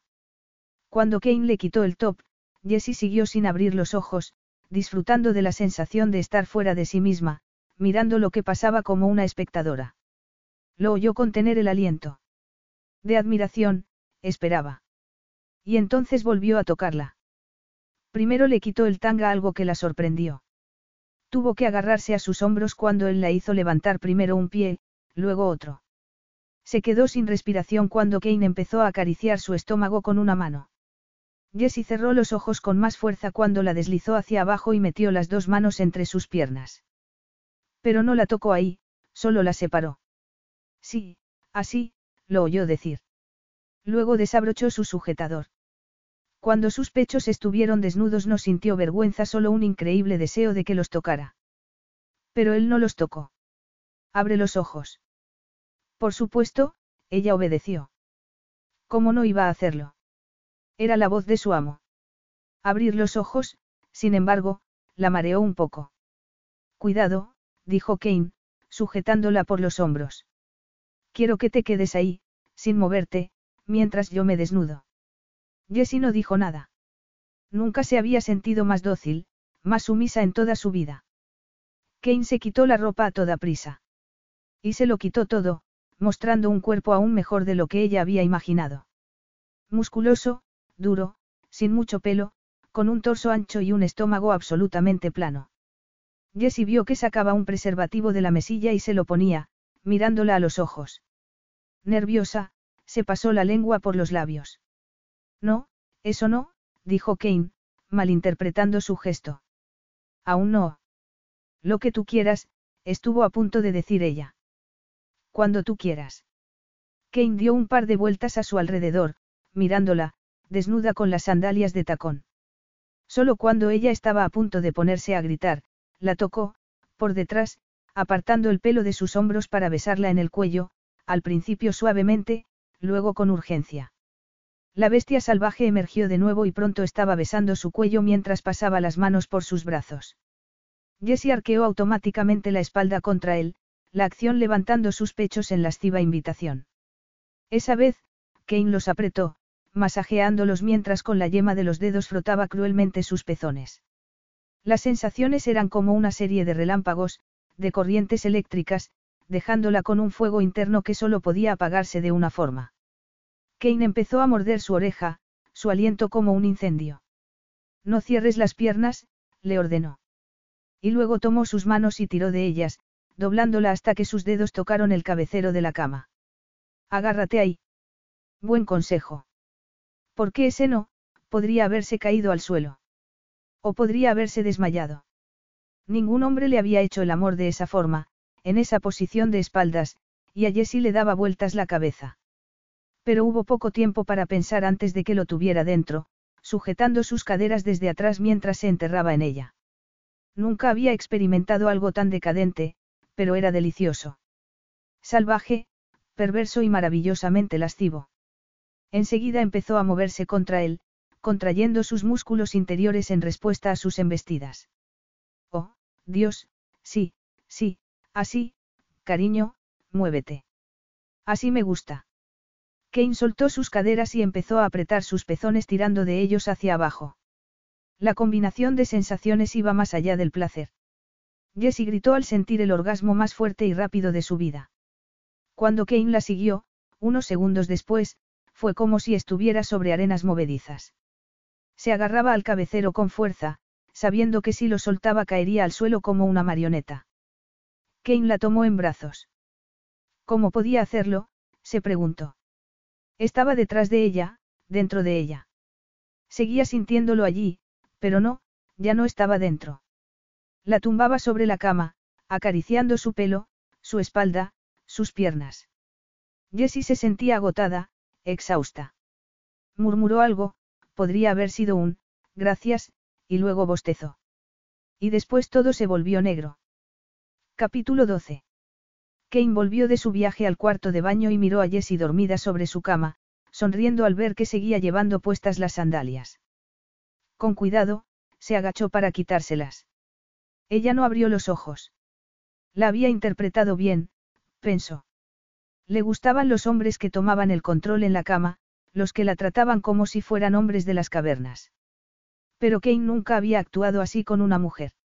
A Natalie le gustaba ponerse arriba, y nunca había tenido que esforzarse demasiado, la verdad. El tiempo y la familiaridad habían matado el deseo que sentía por ella. La falta de amor también, claro. Estaba resentido por su negativa a tener hijos y, al final, no le preocupaba darle placer. Pero quería darle placer a Jessie Denton. ¿Por qué se había enamorado de ella? Profundamente. No era solo sexo, no estaba engañándose a sí mismo. Él conocía bien la diferencia. La deseaba, no solo como amante, sino también como esposa y madre de sus hijos. Se habían conocido solo una semana antes, pero estaba más seguro de eso que de cualquier otra cosa en la vida.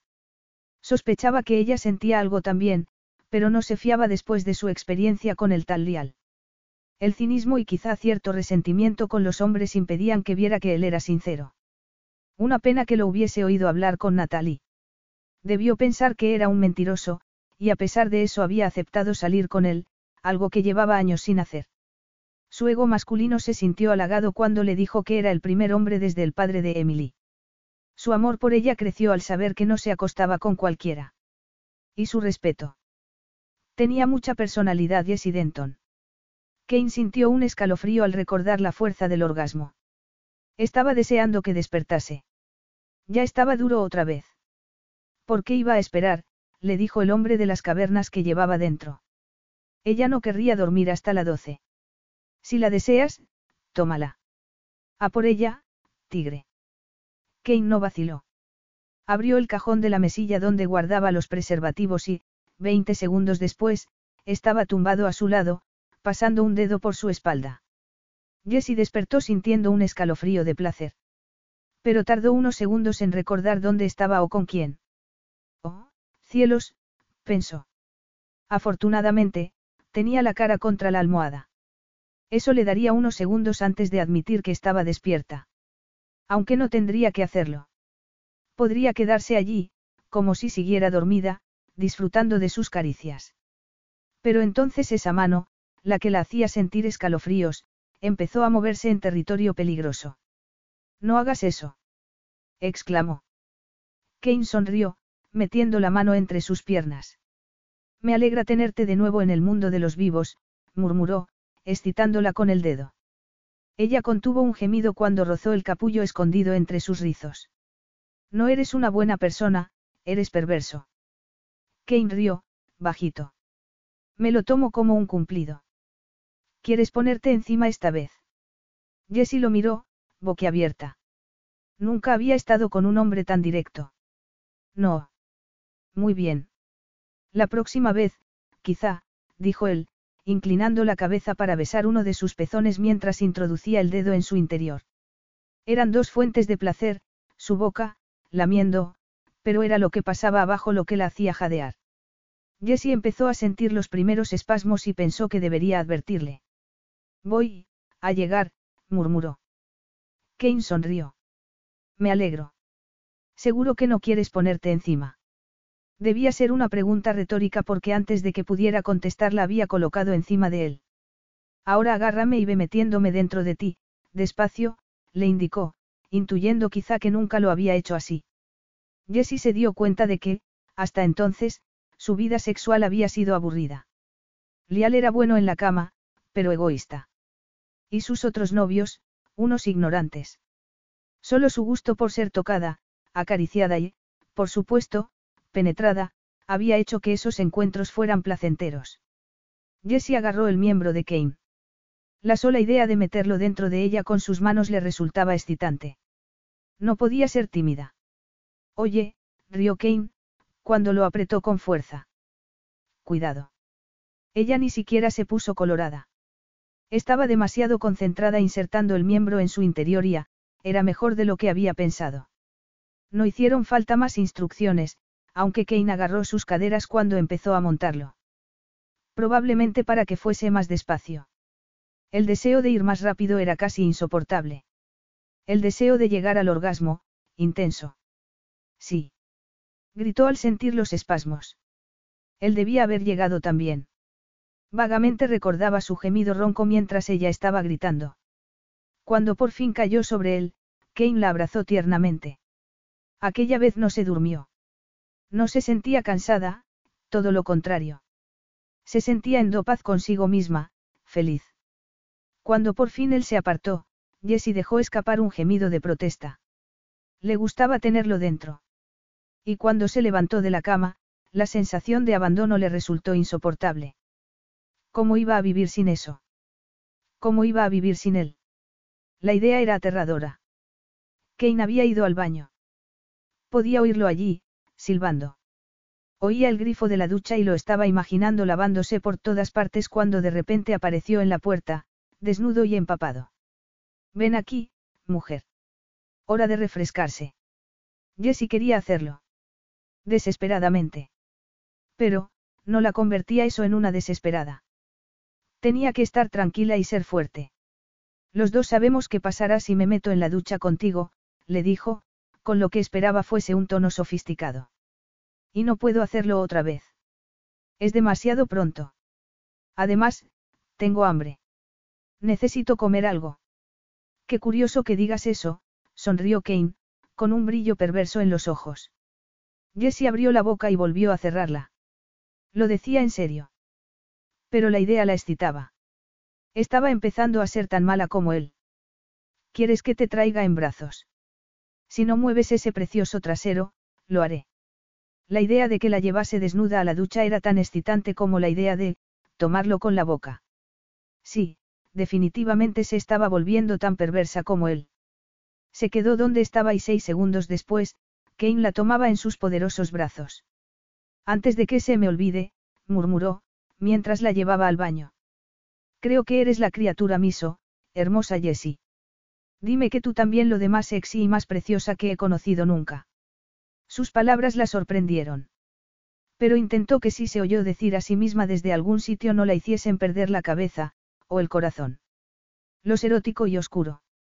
Sí, Kane. Los hombres corno Kane eran seductores natos. Conociéndote, Seguro que pensarás que solo estoy interesado en ti por el sexo, siguió él. Y debo confesar que en este momento, el sexo me interesa muchísimo. Después de dejarla en la ducha, apartó el pelo de su cara. Jessie había visto películas en las que el agua era un símbolo de erotismo. Ahora sabía por qué. Había algo primitivo en estar con tu amante bajo el agua, dejándola caer sobre tu cuerpo, haciéndote sentir cada curva, cada orificio escondido. Entraba en su boca, chocaba contra sus pezones, se almacenaba en su ombligo y caía entre sus nalgas, empapando lugares secretos antes de correr por sus muslos. Pero tú sientes lo mismo, ¿no? murmuró Kane, tomando su cara entre las manos.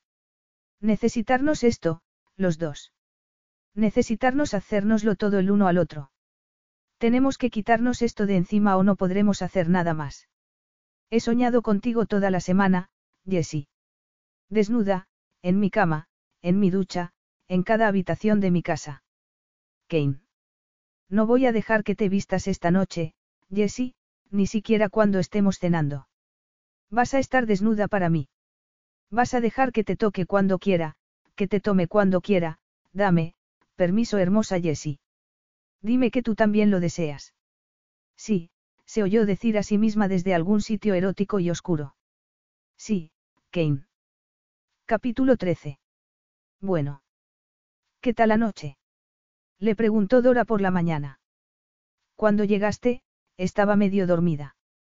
Perdona que no pudiera saludarte siquiera. En realidad, Jessie se alegraba. Había llegado a casa a la una de la madrugada, con el pelo revuelto y sin una gota de maquillaje. Si Dora hubiera estado despierta, no se le habría escapado lo que había estado haciendo toda la noche. Jessie tragó saliva. Había sido increíble, asombroso.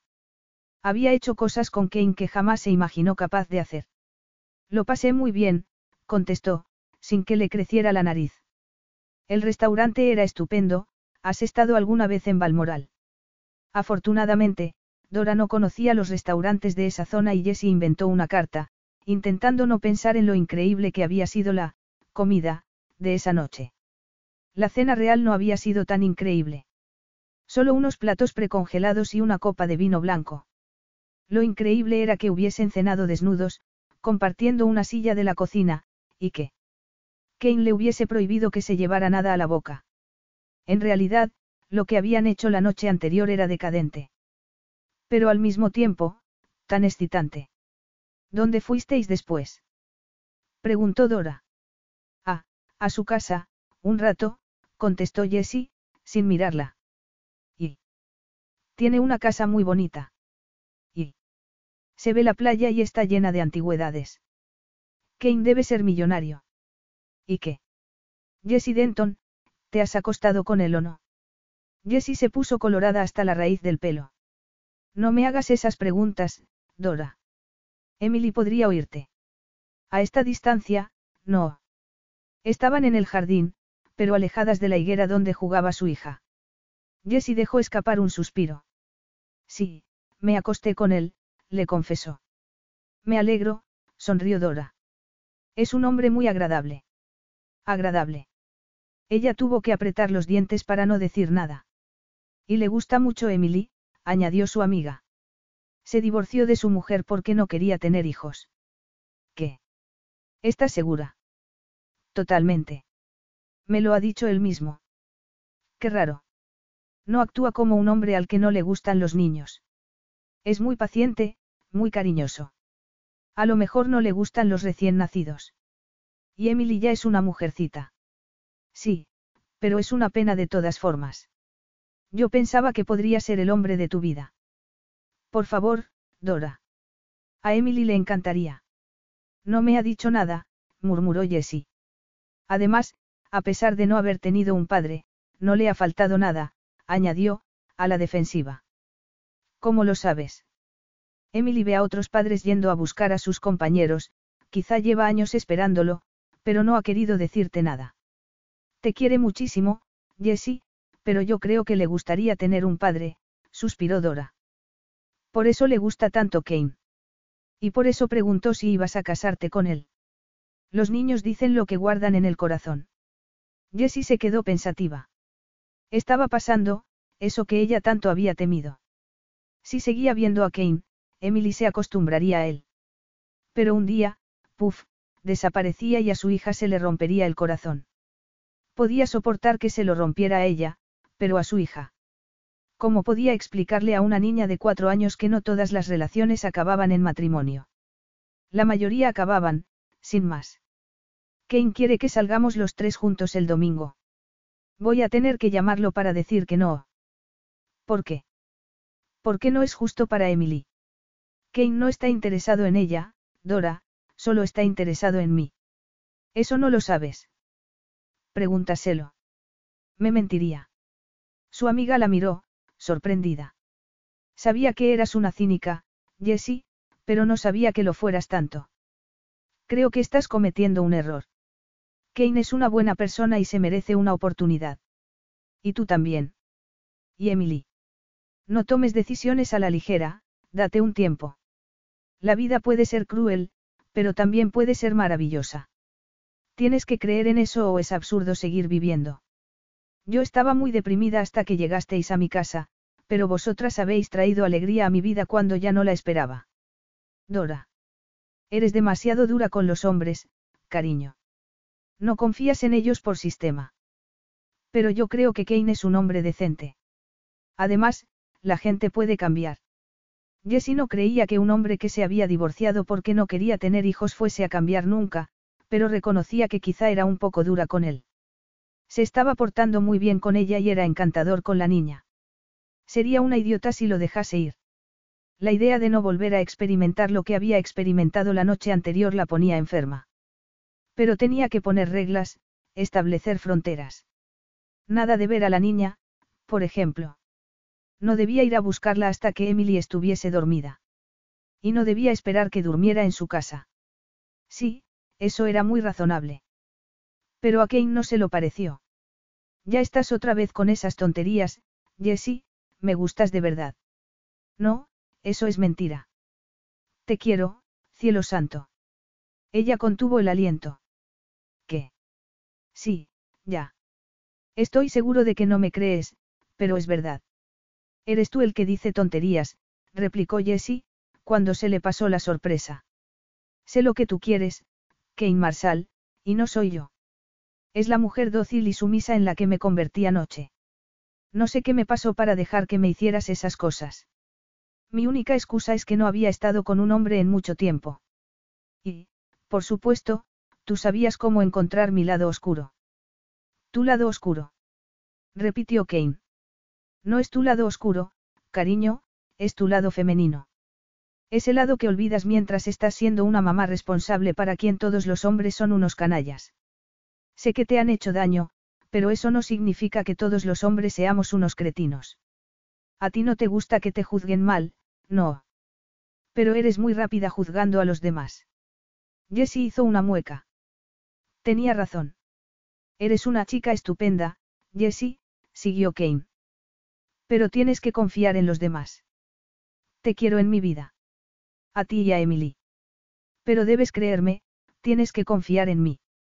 Ya no sé qué hacer para convencerte, y si no crees que puedes amarme, quizá estoy perdiendo el tiempo. Si lo de anoche solo ha sido una forma de exorcizar tus frustraciones sexuales es tu problema, pero para mí fue la noche más increíble de mi vida. Tú eres todo lo que quiero en una mujer y en una amante, Jessie Denton. Ella se mordió los labios, sin saber qué decir. Pues, para mí lo de anoche fue maravilloso también. Siento haber dicho lo que he dicho, Kane. Me he pasado. Él rió. En cierto modo, me gusta eso de ti. Pero también me gusta la mujer que fuiste anoche. Estoy enamorado de las dos. No digas eso. ¿Por qué? ¿Por qué me da miedo? Sí, lo sé, cariño. Pero vas a tener que acostumbrarte. Te quiero y no voy a irme de tu lado. Jessie casi empezaba a creerlo, quería creerlo. La seguridad de que borraba sus viejos miedos, de que ningún hombre pudiera quererla de verdad. Su madre le había metido en la cabeza que ninguno querría a una mujer que había tenido un hijo con otro hombre. Pero, estaba hablando Kane de matrimonio. No, eso era demasiado prematuro. ¿Y el asunto de los niños? Dora podría tener razón. Quizá querría tenerlos con ella, si la amaba de verdad. Si no, al menos tendría a Emily. Y a Kane le gustaba mucho su hija. Estaría bien que me dijeras lo que sientes por mí, dijo él entonces. Necesito que me animes un poco. Dudo que tú necesites que te animen para nada, Kane Marshall. Porque nunca había querido algo tan difícil como ahora. ¿Cómo puedes decir eso después de lo de anoche? Tú decías alta y yo decía, ¿hasta dónde? Pero eso era en la cama, rió Kane. En el día a día, eres muy difícil. ¿Puedo ir a tu casa hoy? No. ¿Por qué sabía que ibas a decir eso? Suspiró él. ¿Y mañana? Podemos salir los tres, como habíamos quedado. Sí, pero nada de sexo. Ya me lo imaginaba. Además, estoy hecho polvo. Hoy estás hecho polvo, pero mañana te habrás recuperado. Puede que tengas razón. Y estaré mucho más recuperado el lunes. El lunes hay que trabajar.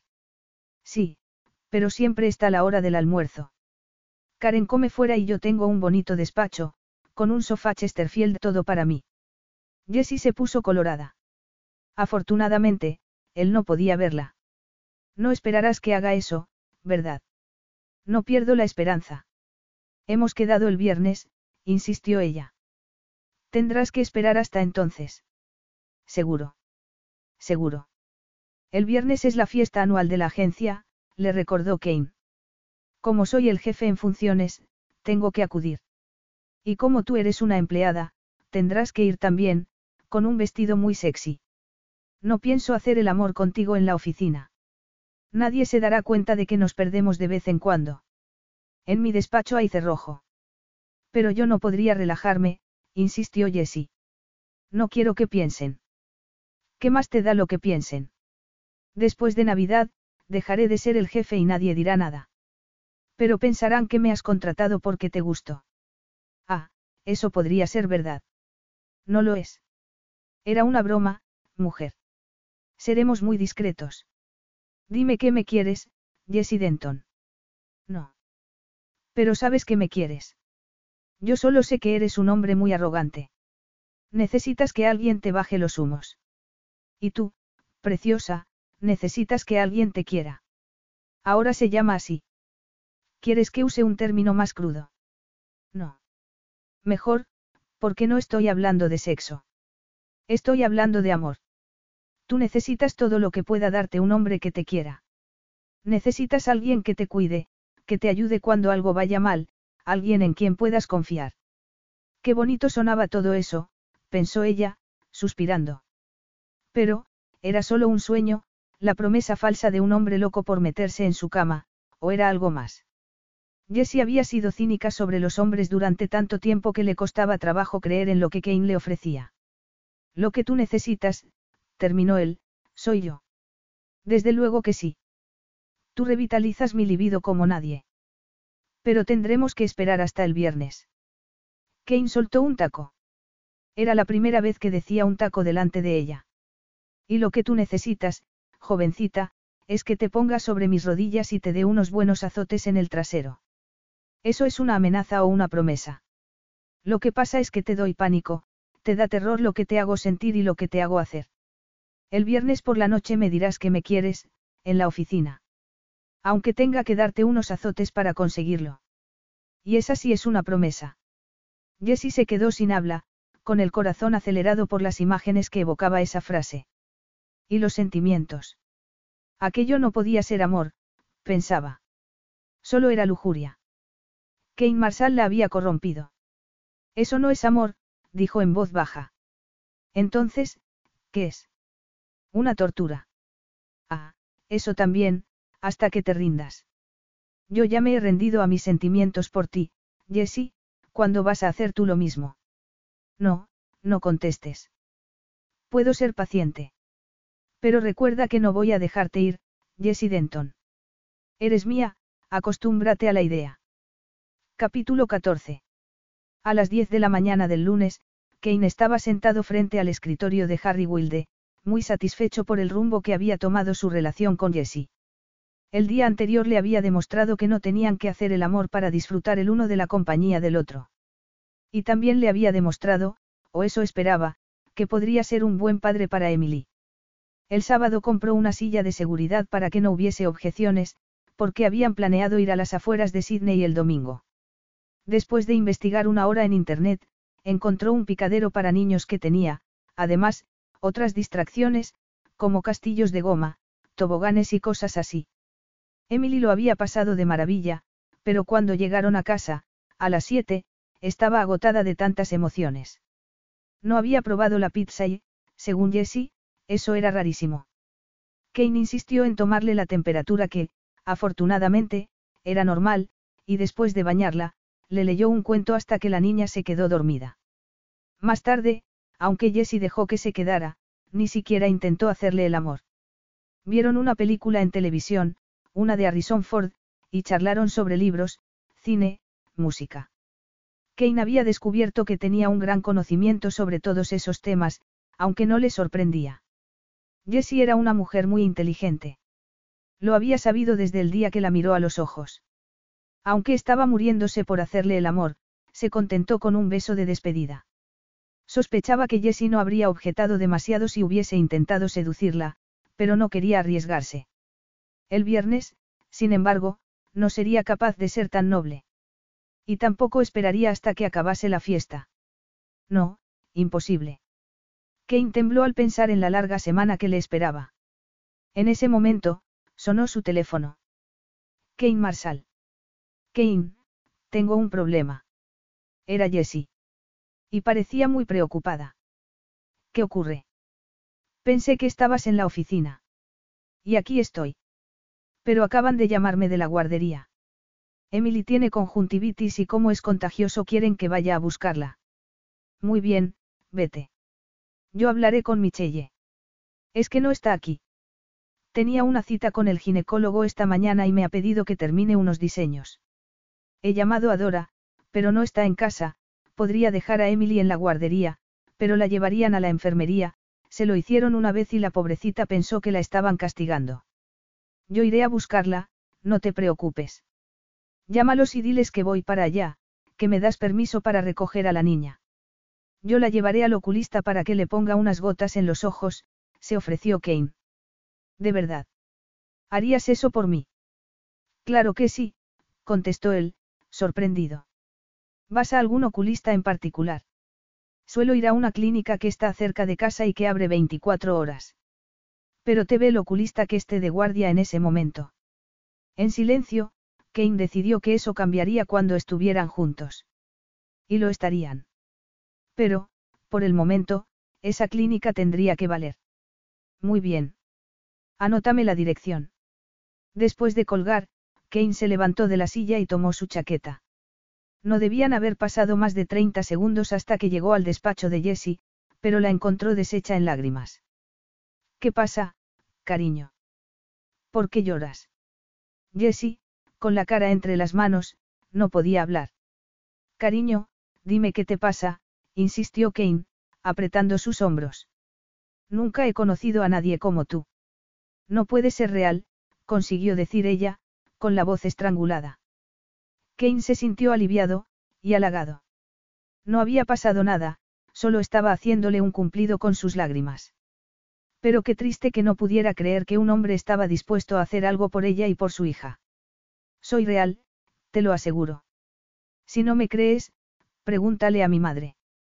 Y ahora, deja de llorar y dame la dirección de la clínica, y ponte a trabajar. No querrás que todos crean que he contratado a una blanda solo porque me gusta, no. Una sonrisa apareció en medio de las lágrimas. Y era preciosa cuando sonreía.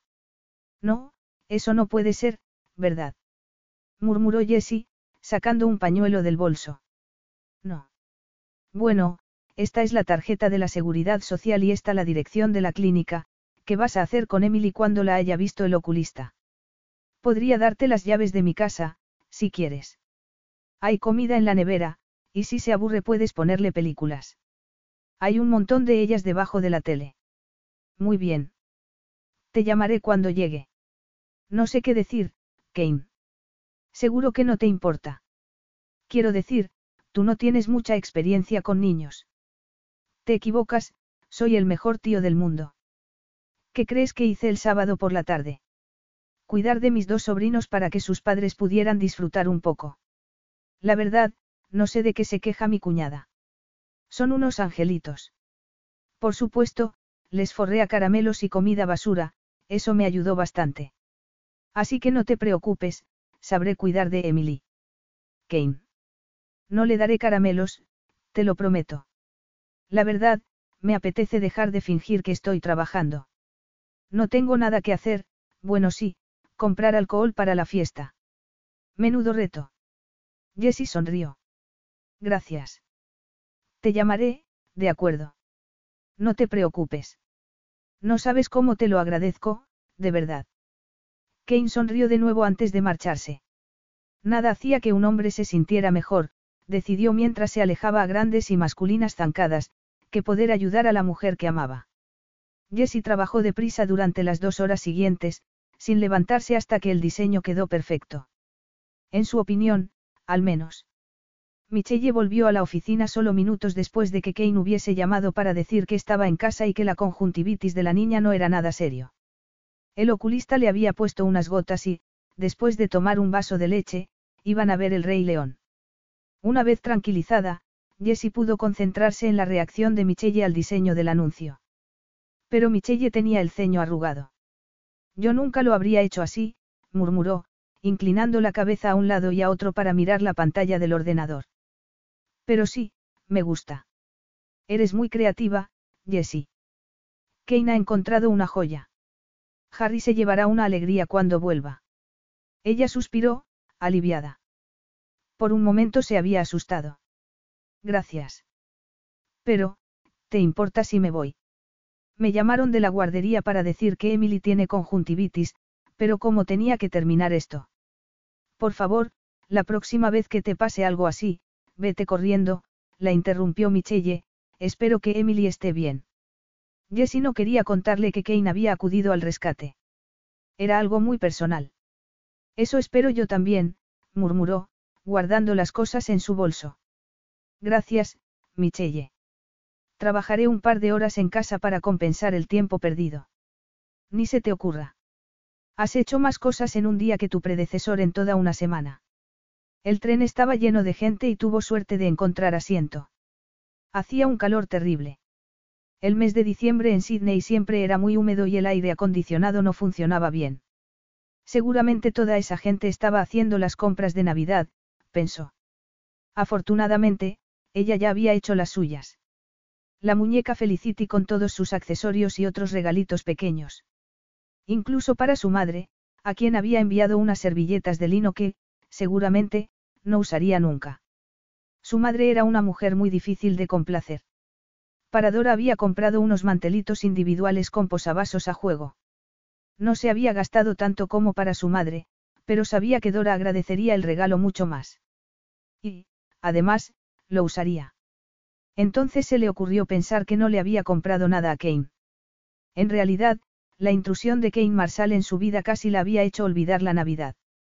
Jessie recordó lo que le había dicho a Dora la noche que fue al bar, que quería un hombre para Navidad, un hombre guapísimo, además.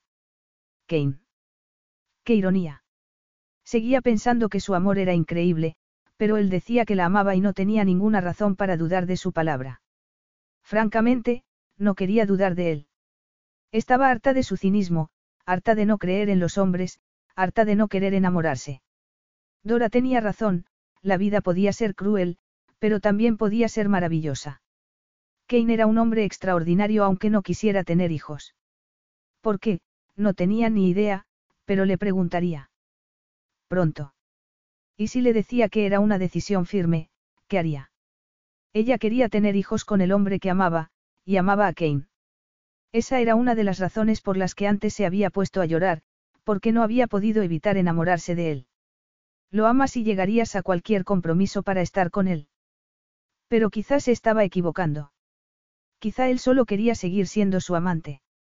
Quizá no quería casarse con ella, solo seguir viéndose como hasta ahora. Y eso no sería suficiente. Pero no podía obligarlo a casarse con ella. No podía obligarlo a hacer nada. El tren llegó a Roseville en ese momento. Mientras iba corriendo a casa, se decía a sí misma que debía dejar de cuestionarse todo y, sencillamente, vivir el momento. Las cosas iban bien. ¿Por qué arriesgarse pidiendo más de lo que él podía dar? Kane le hizo un gesto para que no hiciera ruido cuanto entró en la casa. Emily está dormida. Se durmió mientras veíamos la película y la he llevado a la cama. Pero solo hace diez minutos. Gracias. Estás sudando. Es que hace mucho calor. Afortunadamente, el ventilador del techo refrescaba el ambiente. Kane parecía muy cómodo en el sofá, con las piernas estiradas. Muy cómodo y muy sexy. Y, de repente, Jessie se sintió más acalorada. Voy a darme una ducha. Cuando Emily se duerme, normalmente no la despierta ni un terremoto, volveré enseguida. La niña estaba profundamente dormida y no se despertó mientras se duchaba y se ponía un vestido de algodón rosa que le quedaba mejor de lo que había pensado. Kane apretó los dientes al verla salir de la habitación. Debería irse o su resolución de no tocarla hasta el viernes se iría por la ventana. Pero cuando se levantó para tomar la chaqueta, su expresión la traicionó. Jessie no quería que se fuera. Se miraron un momento. Y entonces ella dijo algo que lo dejó boquiabierto. Dijo otra vez. Te quiero, murmuró Jessie, con los ojos brillantes. Kane supo que siempre recordaría ese momento. Sentía una docena de emociones, incredulidad, sorpresa, alegría, satisfacción, deseo, compitiendo por hacerse un sitio en su cerebro y en su corazón. El deseo ganó al final. ¿O era su amor por ella? ¿Cómo no iba a tomar en sus brazos a una mujer que le había dicho que lo amaba con tan conmovedora sencillez? ¿Cuándo te has dado cuenta? Mientras venía a casa, en el tren. Un buen sitio para tomar decisiones, bromeó Kane. Mucho mejor que entre tus brazos, sonrió Jessie. No puedo pensar cuando me besas. Me gusta saber eso. Jessie enredó los brazos alrededor de su cuello. No vas a besarme. Pronto. Eres un poco sádico, Kane Marshall. Nunca he dicho que fuera un santo. Y tampoco ella era masoquista. Sus bocas estaban a punto de unirse cuando sonó un golpecito en la puerta. Era Dora, nerviosa. He visto el coche de Kane en la puerta. ¿Ha pasado algo? Jessie le contó el pequeño drama con el oculista y su amiga pareció aliviada. Cuánto me alegro de que Kane haya podido echarte una mano. Siento no haber estado en casa, querida, pero no te puedes imaginar lo que ha pasado. Kane y Jessie se miraron, divertidos y exasperados a la vez. ¿Por qué no hago un café mientras nos lo cuentas? Suspirando, Kane dejó su chaqueta sobre una silla. Aparentemente, Dora había recibido una llamada de su hermano, el que no la había ayudado cuando su madre estaba enferma. Llevaban dos años sin hablarse. Si no estuviéramos casi en Navidad tampoco le habría dirigido la palabra. Pero me alegro de haberlo hecho. Por lo visto, su hermano la había invitado a comer para pedirle disculpas por no haberse portado como era debido durante la enfermedad de su madre. Además, la había invitado a pasar las navidades en la costa sur, donde tenía una casa enorme. Kane vio que Jessie se ponía seria al saber la noticia y supuso que Emily y ella solían pasar las navidades con Dora. Después de todo, no tenía a nadie más. Era la oportunidad que él había esperado. A mí me parece estupendo, Dora. Y seguro que es un alivio para Jessie. Verás, le he pedido que venga a pasar las navidades conmigo y con mi familia, pero estaba preocupada por ti, pensando que te quedarías sola, por supuesto, tú también podrías haber venido, pero esto lo resuelve todo. Dora se mostró feliz con el anuncio, pero Jessie se quedó callada. Y cuando la mujer se despidió para seguir haciendo compras de Navidad, Kane tuvo que enfrentarse con ella. Mientes muy bien. No hay nada malo en una mentira piadosa, Lesie. Especialmente, cuando es en parte verdad. Iba a pedirte que pasaras las navidades conmigo. ¿Y con tu familia? Sí. ¿Y cómo ibas a presentarme? ¿Cómo quieres que te presente? No lo sé. Dímelo tú. ¿Qué tal como mi prometida? ¿Qué? Kane dejó escapar un suspiro. Sí, supongo que eso es ir demasiado rápido. ¿Qué tal como mi novia? Jessie sacudió la cabeza, sorprendida. ¿Quieres casarte conmigo? No estás de broma. Yo no bromearía sobre algo así. Pero si nos conocimos hace diez días. Pero sé que te quiero y sé que tú me quieres a mí. En realidad, no nos conocemos. No estoy de acuerdo, la interrumpió Kane. Yo te conozco muy bien. Mucho mejor de lo que conocía a Natalie cuando me casé con ella y llevábamos meses saliendo juntos. El problema es que tú crees que no me conoces, pero estás equivocada sobre mí desde el principio. Pensé que me había librado de esa imagen de libertino, pero veo que me he equivocado. Eso no es verdad, creo que eres una persona maravillosa, protestó Jessie. Pero casarnos. Ese es un paso muy importante, Kane. Para empezar, no estamos de acuerdo en algo fundamental. El mismo asunto por el que no te pusiste de acuerdo con tu exmujer. ¿Qué? Tú tampoco quieres tener hijos. Jessie, yo pensé que. No podía creerlo. Era como si frente a él hubiese un agujero negro. Jessie no quería tener más hijos. La mujer de su vida, ¿cómo podía el destino ser tan cruel? Ella parpadeó. Le había oído bien. Su ex no había querido tener hijos. Pero eso no podía ser. La había oído decir que estaba embarazada aquel día, en su despacho. Por supuesto, muchas mujeres que decían no querer hijos cambiaban de opinión al quedar embarazadas. Pero si ese era el caso. Un momento. ¿Por qué te divorciaste de tu mujer, Kane? ¿Por qué se negaba a tener hijos? ¿Y por qué ya no estaba enamorado de ella? Pero yo pensé que eras tú el que no quería tener hijos. Yo. A mí me encantan los niños. ¿De dónde has sacado esa idea? Me dijiste que no te ponías de acuerdo con tu exmujer sobre el tema de los hijos, y yo pensé que eras tú el que no quería, suspiró Jessie. Lo siento, Kane. Mis viejos prejuicios otra vez. Es un error comprensible. Entonces, ¿de verdad quieres tener niños? Una tribu entera, si es posible. Cuantos más, mejor. Jessie sonrió. Yo también. ¿Y tu trabajo? Nunca pondría el trabajo por delante de mis hijos. Pero espero poder hacer las dos cosas. La emoción de Kane era tan grande como lo había sido su desesperación unos segundos antes. En ese caso, ven aquí, mujer, y compénsame por pensar esas cosas horribles de mí. Jessie corrió a sus brazos. Y aquella vez consiguió besarla durante cinco segundos antes de que los interrumpieran. Mamá. Se apartaron a toda velocidad al oír la vocecita de Emily, que entraba en el salón frotándose los ojos. Hola, cariño. Ahora te encuentras mejor. Tengo sed. Y me duelen los ojos. Jessie suspiró. Kane, ¿dónde están las gotas? En la mesa, contestó él, tomando a la niña en brazos. ¿Has dormido bien, princesa? Emily lo miró, con la cabeza inclinada. Estabas besando a mi mamá. Jessie dejó de respirar. Pues sí. Y me ha gustado mucho. ¿Te importa que bese a tu mamá? No, también me besarás a mí.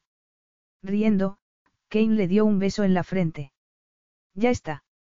Y ahora, vamos a ponerte esas gotas. Tienes que ponérmelas. Sí, tengo que ponértelas, contestó él. Jessie dejó escapar un suspiro de felicidad. Que otra persona, el hombre de su vida, le pusiera las gotas a su hija era casi más bonito que todo lo que había pasado aquel día. Capítulo 15. El viernes, todo el equipo de ideas bárbaras dejó de trabajar a las cuatro en punto para convertir la oficina en un espacio abierto, con pista de baile incluida. Se movieron las mesas, se colocaron adornos y luces de discoteca. Peter, quien por lo visto hacía de DJ todos los años, preparó su mesa en una esquina mientras los demás colocaban los refrescos. Más tarde vendrán nuestras parejas, le explicó Michelle. Y hablando de parejas, la tuya está muy contenta últimamente. ¿Qué le has hecho, chica? Absolutamente nada. No habían hecho el amor, a pesar de haber pasado todas las tardes juntos esa semana. Está guapísimo de negro, ¿verdad? Sonrió Jessie, con aquel pellizco en el estómago que sentía cada vez que lo miraba. Le había costado trabajo controlarse, pero lo más importante para ella era saber que el amor de Kane era verdadero. No le has contado a nadie que estamos prometidos, ¿verdad, Michelle? No le importaba que ella lo supiera porque se habían hecho amigas y no podía ocultarle aquel secreto, pero le preocupaba lo que pensaran los demás compañeros. No se lo he contado a nadie. Pero si seguís mirándoos así, todo el mundo se dará cuenta. Kane volvió la cabeza en ese momento y sus ojos se encontraron. En su mirada había tanto amor que Jessie se estremeció. Qué orgullosa estaba de él, aquel hombre inteligente, guapísimo y sensato que la amaba. A ver, todo el mundo. Gritó Karen. Todo está listo para la fiesta.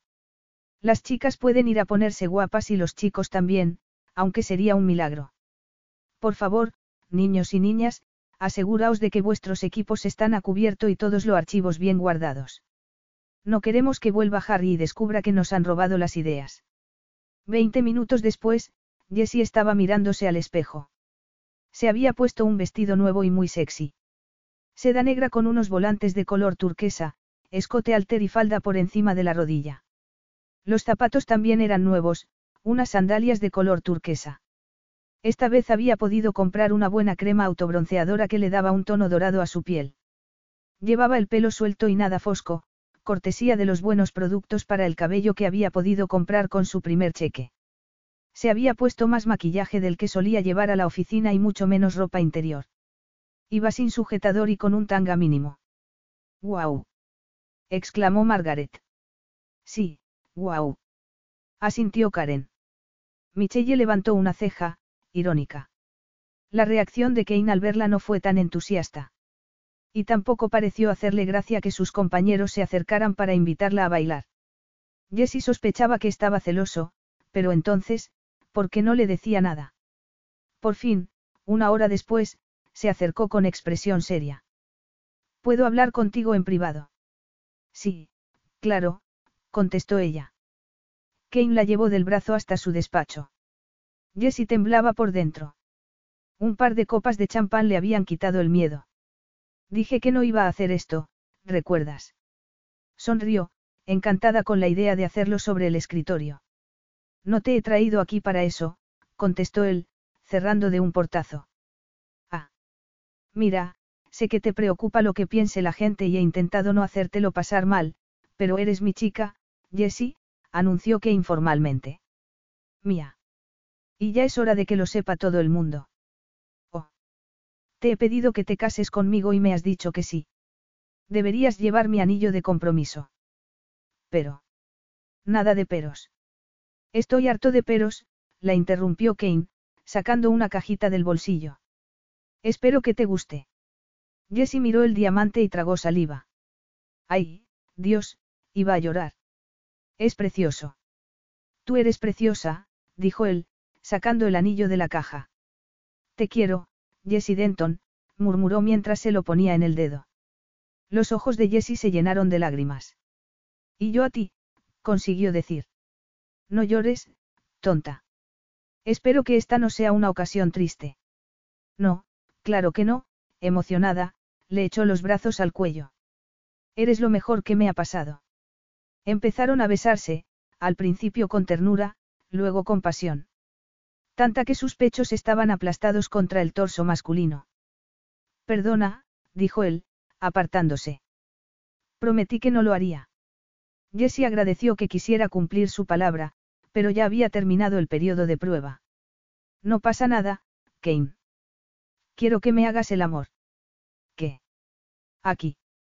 Sí. Aquí, ahora. Él observó, asombrado, como se quitaba las sandalias y metía la mano por debajo del vestido para bajarse las braguitas.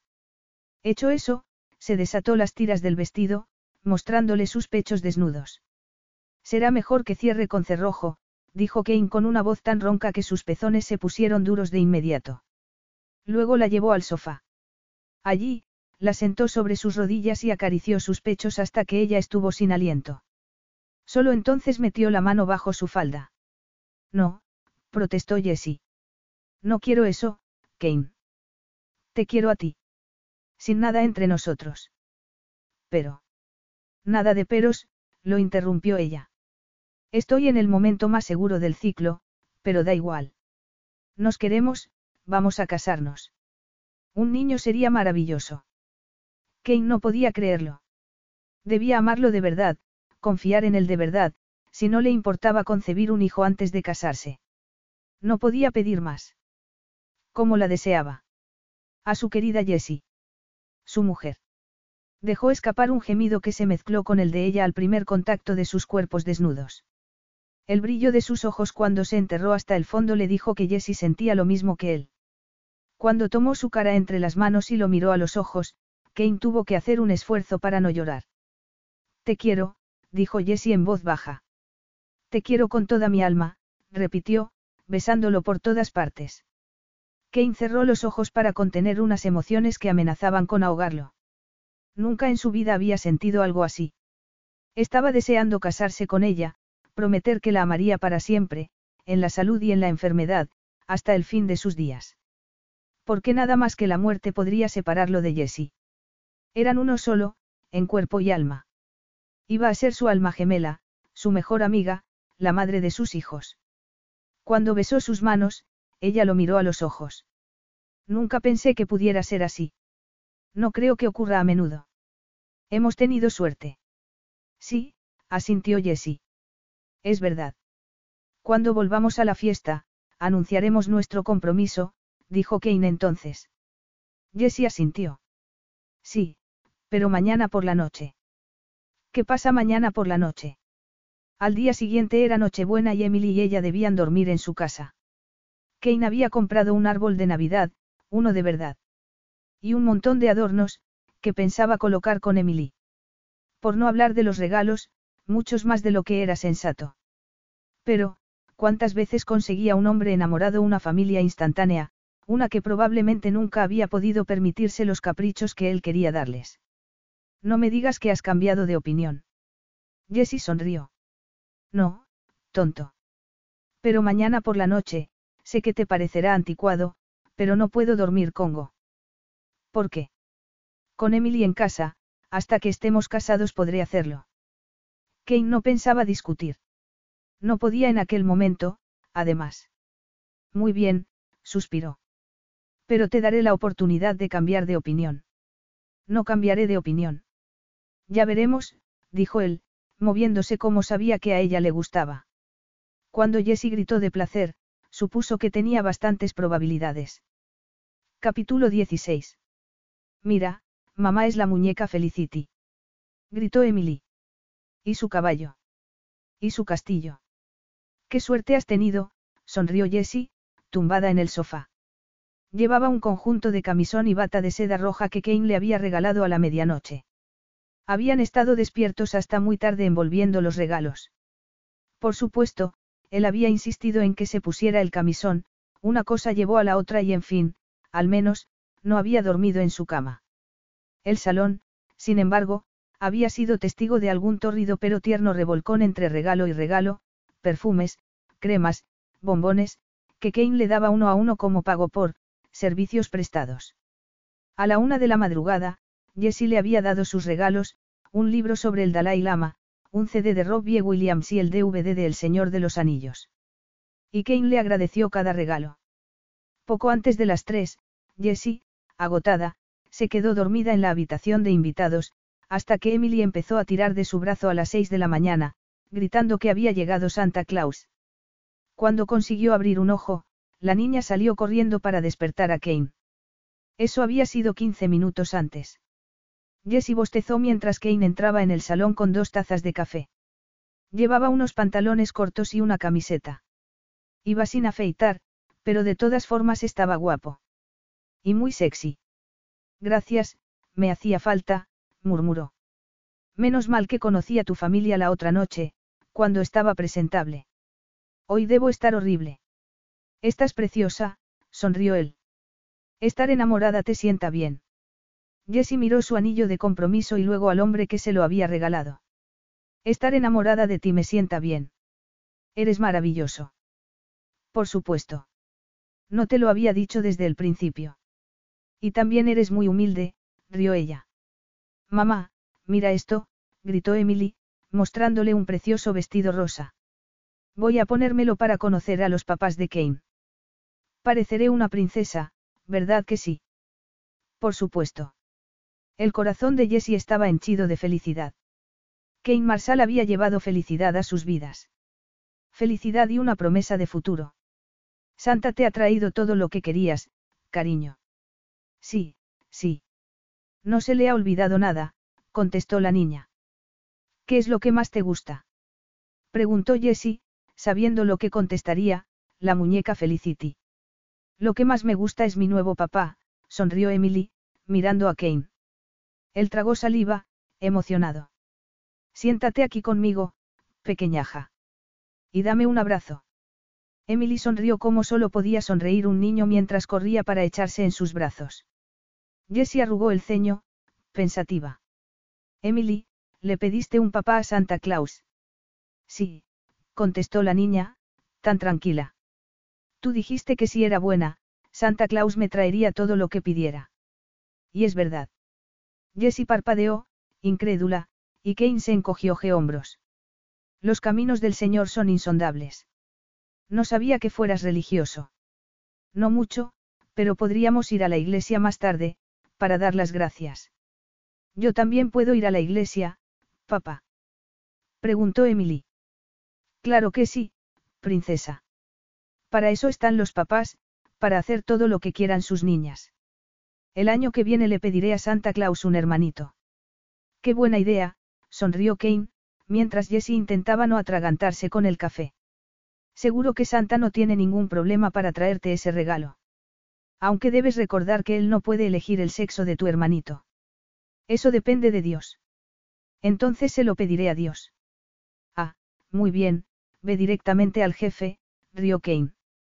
¿Qué te parece, mamá? Creo que deberíamos limpiar todo esto y darnos una ducha, contestó Jessie. Emily arrugó el ceño cuando su madre empezó a recoger los papeles de regalo. Las mamás no son tan divertidas como los papás, le dijo a Kane en voz baja. Él soltó una risita.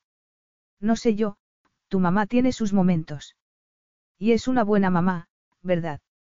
Sí, muy buena, contestó Emily, mirándola con arrobo. Jessie pensó que le iba a estallar el corazón de alegría. No sabía qué había hecho para merecer tanta felicidad, pero decidió agradecerla siempre. Su madre se quedaría sorprendida cuando le diese la noticia de que un hombre iba a casarse con ella, incluso teniendo una hija de otro. Pero, por supuesto, Kane no era cualquier hombre. Era alguien muy especial. Papá, ¿por qué está llorando mamá? Preguntó Emily en voz baja. Llora porque es feliz, princesa, contestó él, con un nudo en la garganta.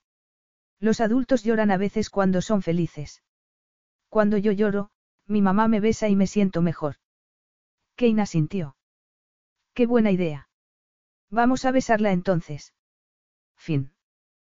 A new year, time for new growth. Grow your education and skills with Herzing University. Our online behavioral health programs fit your schedule and time, from an eight month diploma program in health and human services to a 36 month bachelor's in psychology. Grow your behavioral health career with us wherever you are in your education. Your future starts now at Herzing University. Visit us online at herzing.edu or text health to 85109. Online at herzing.edu or text health to 85109.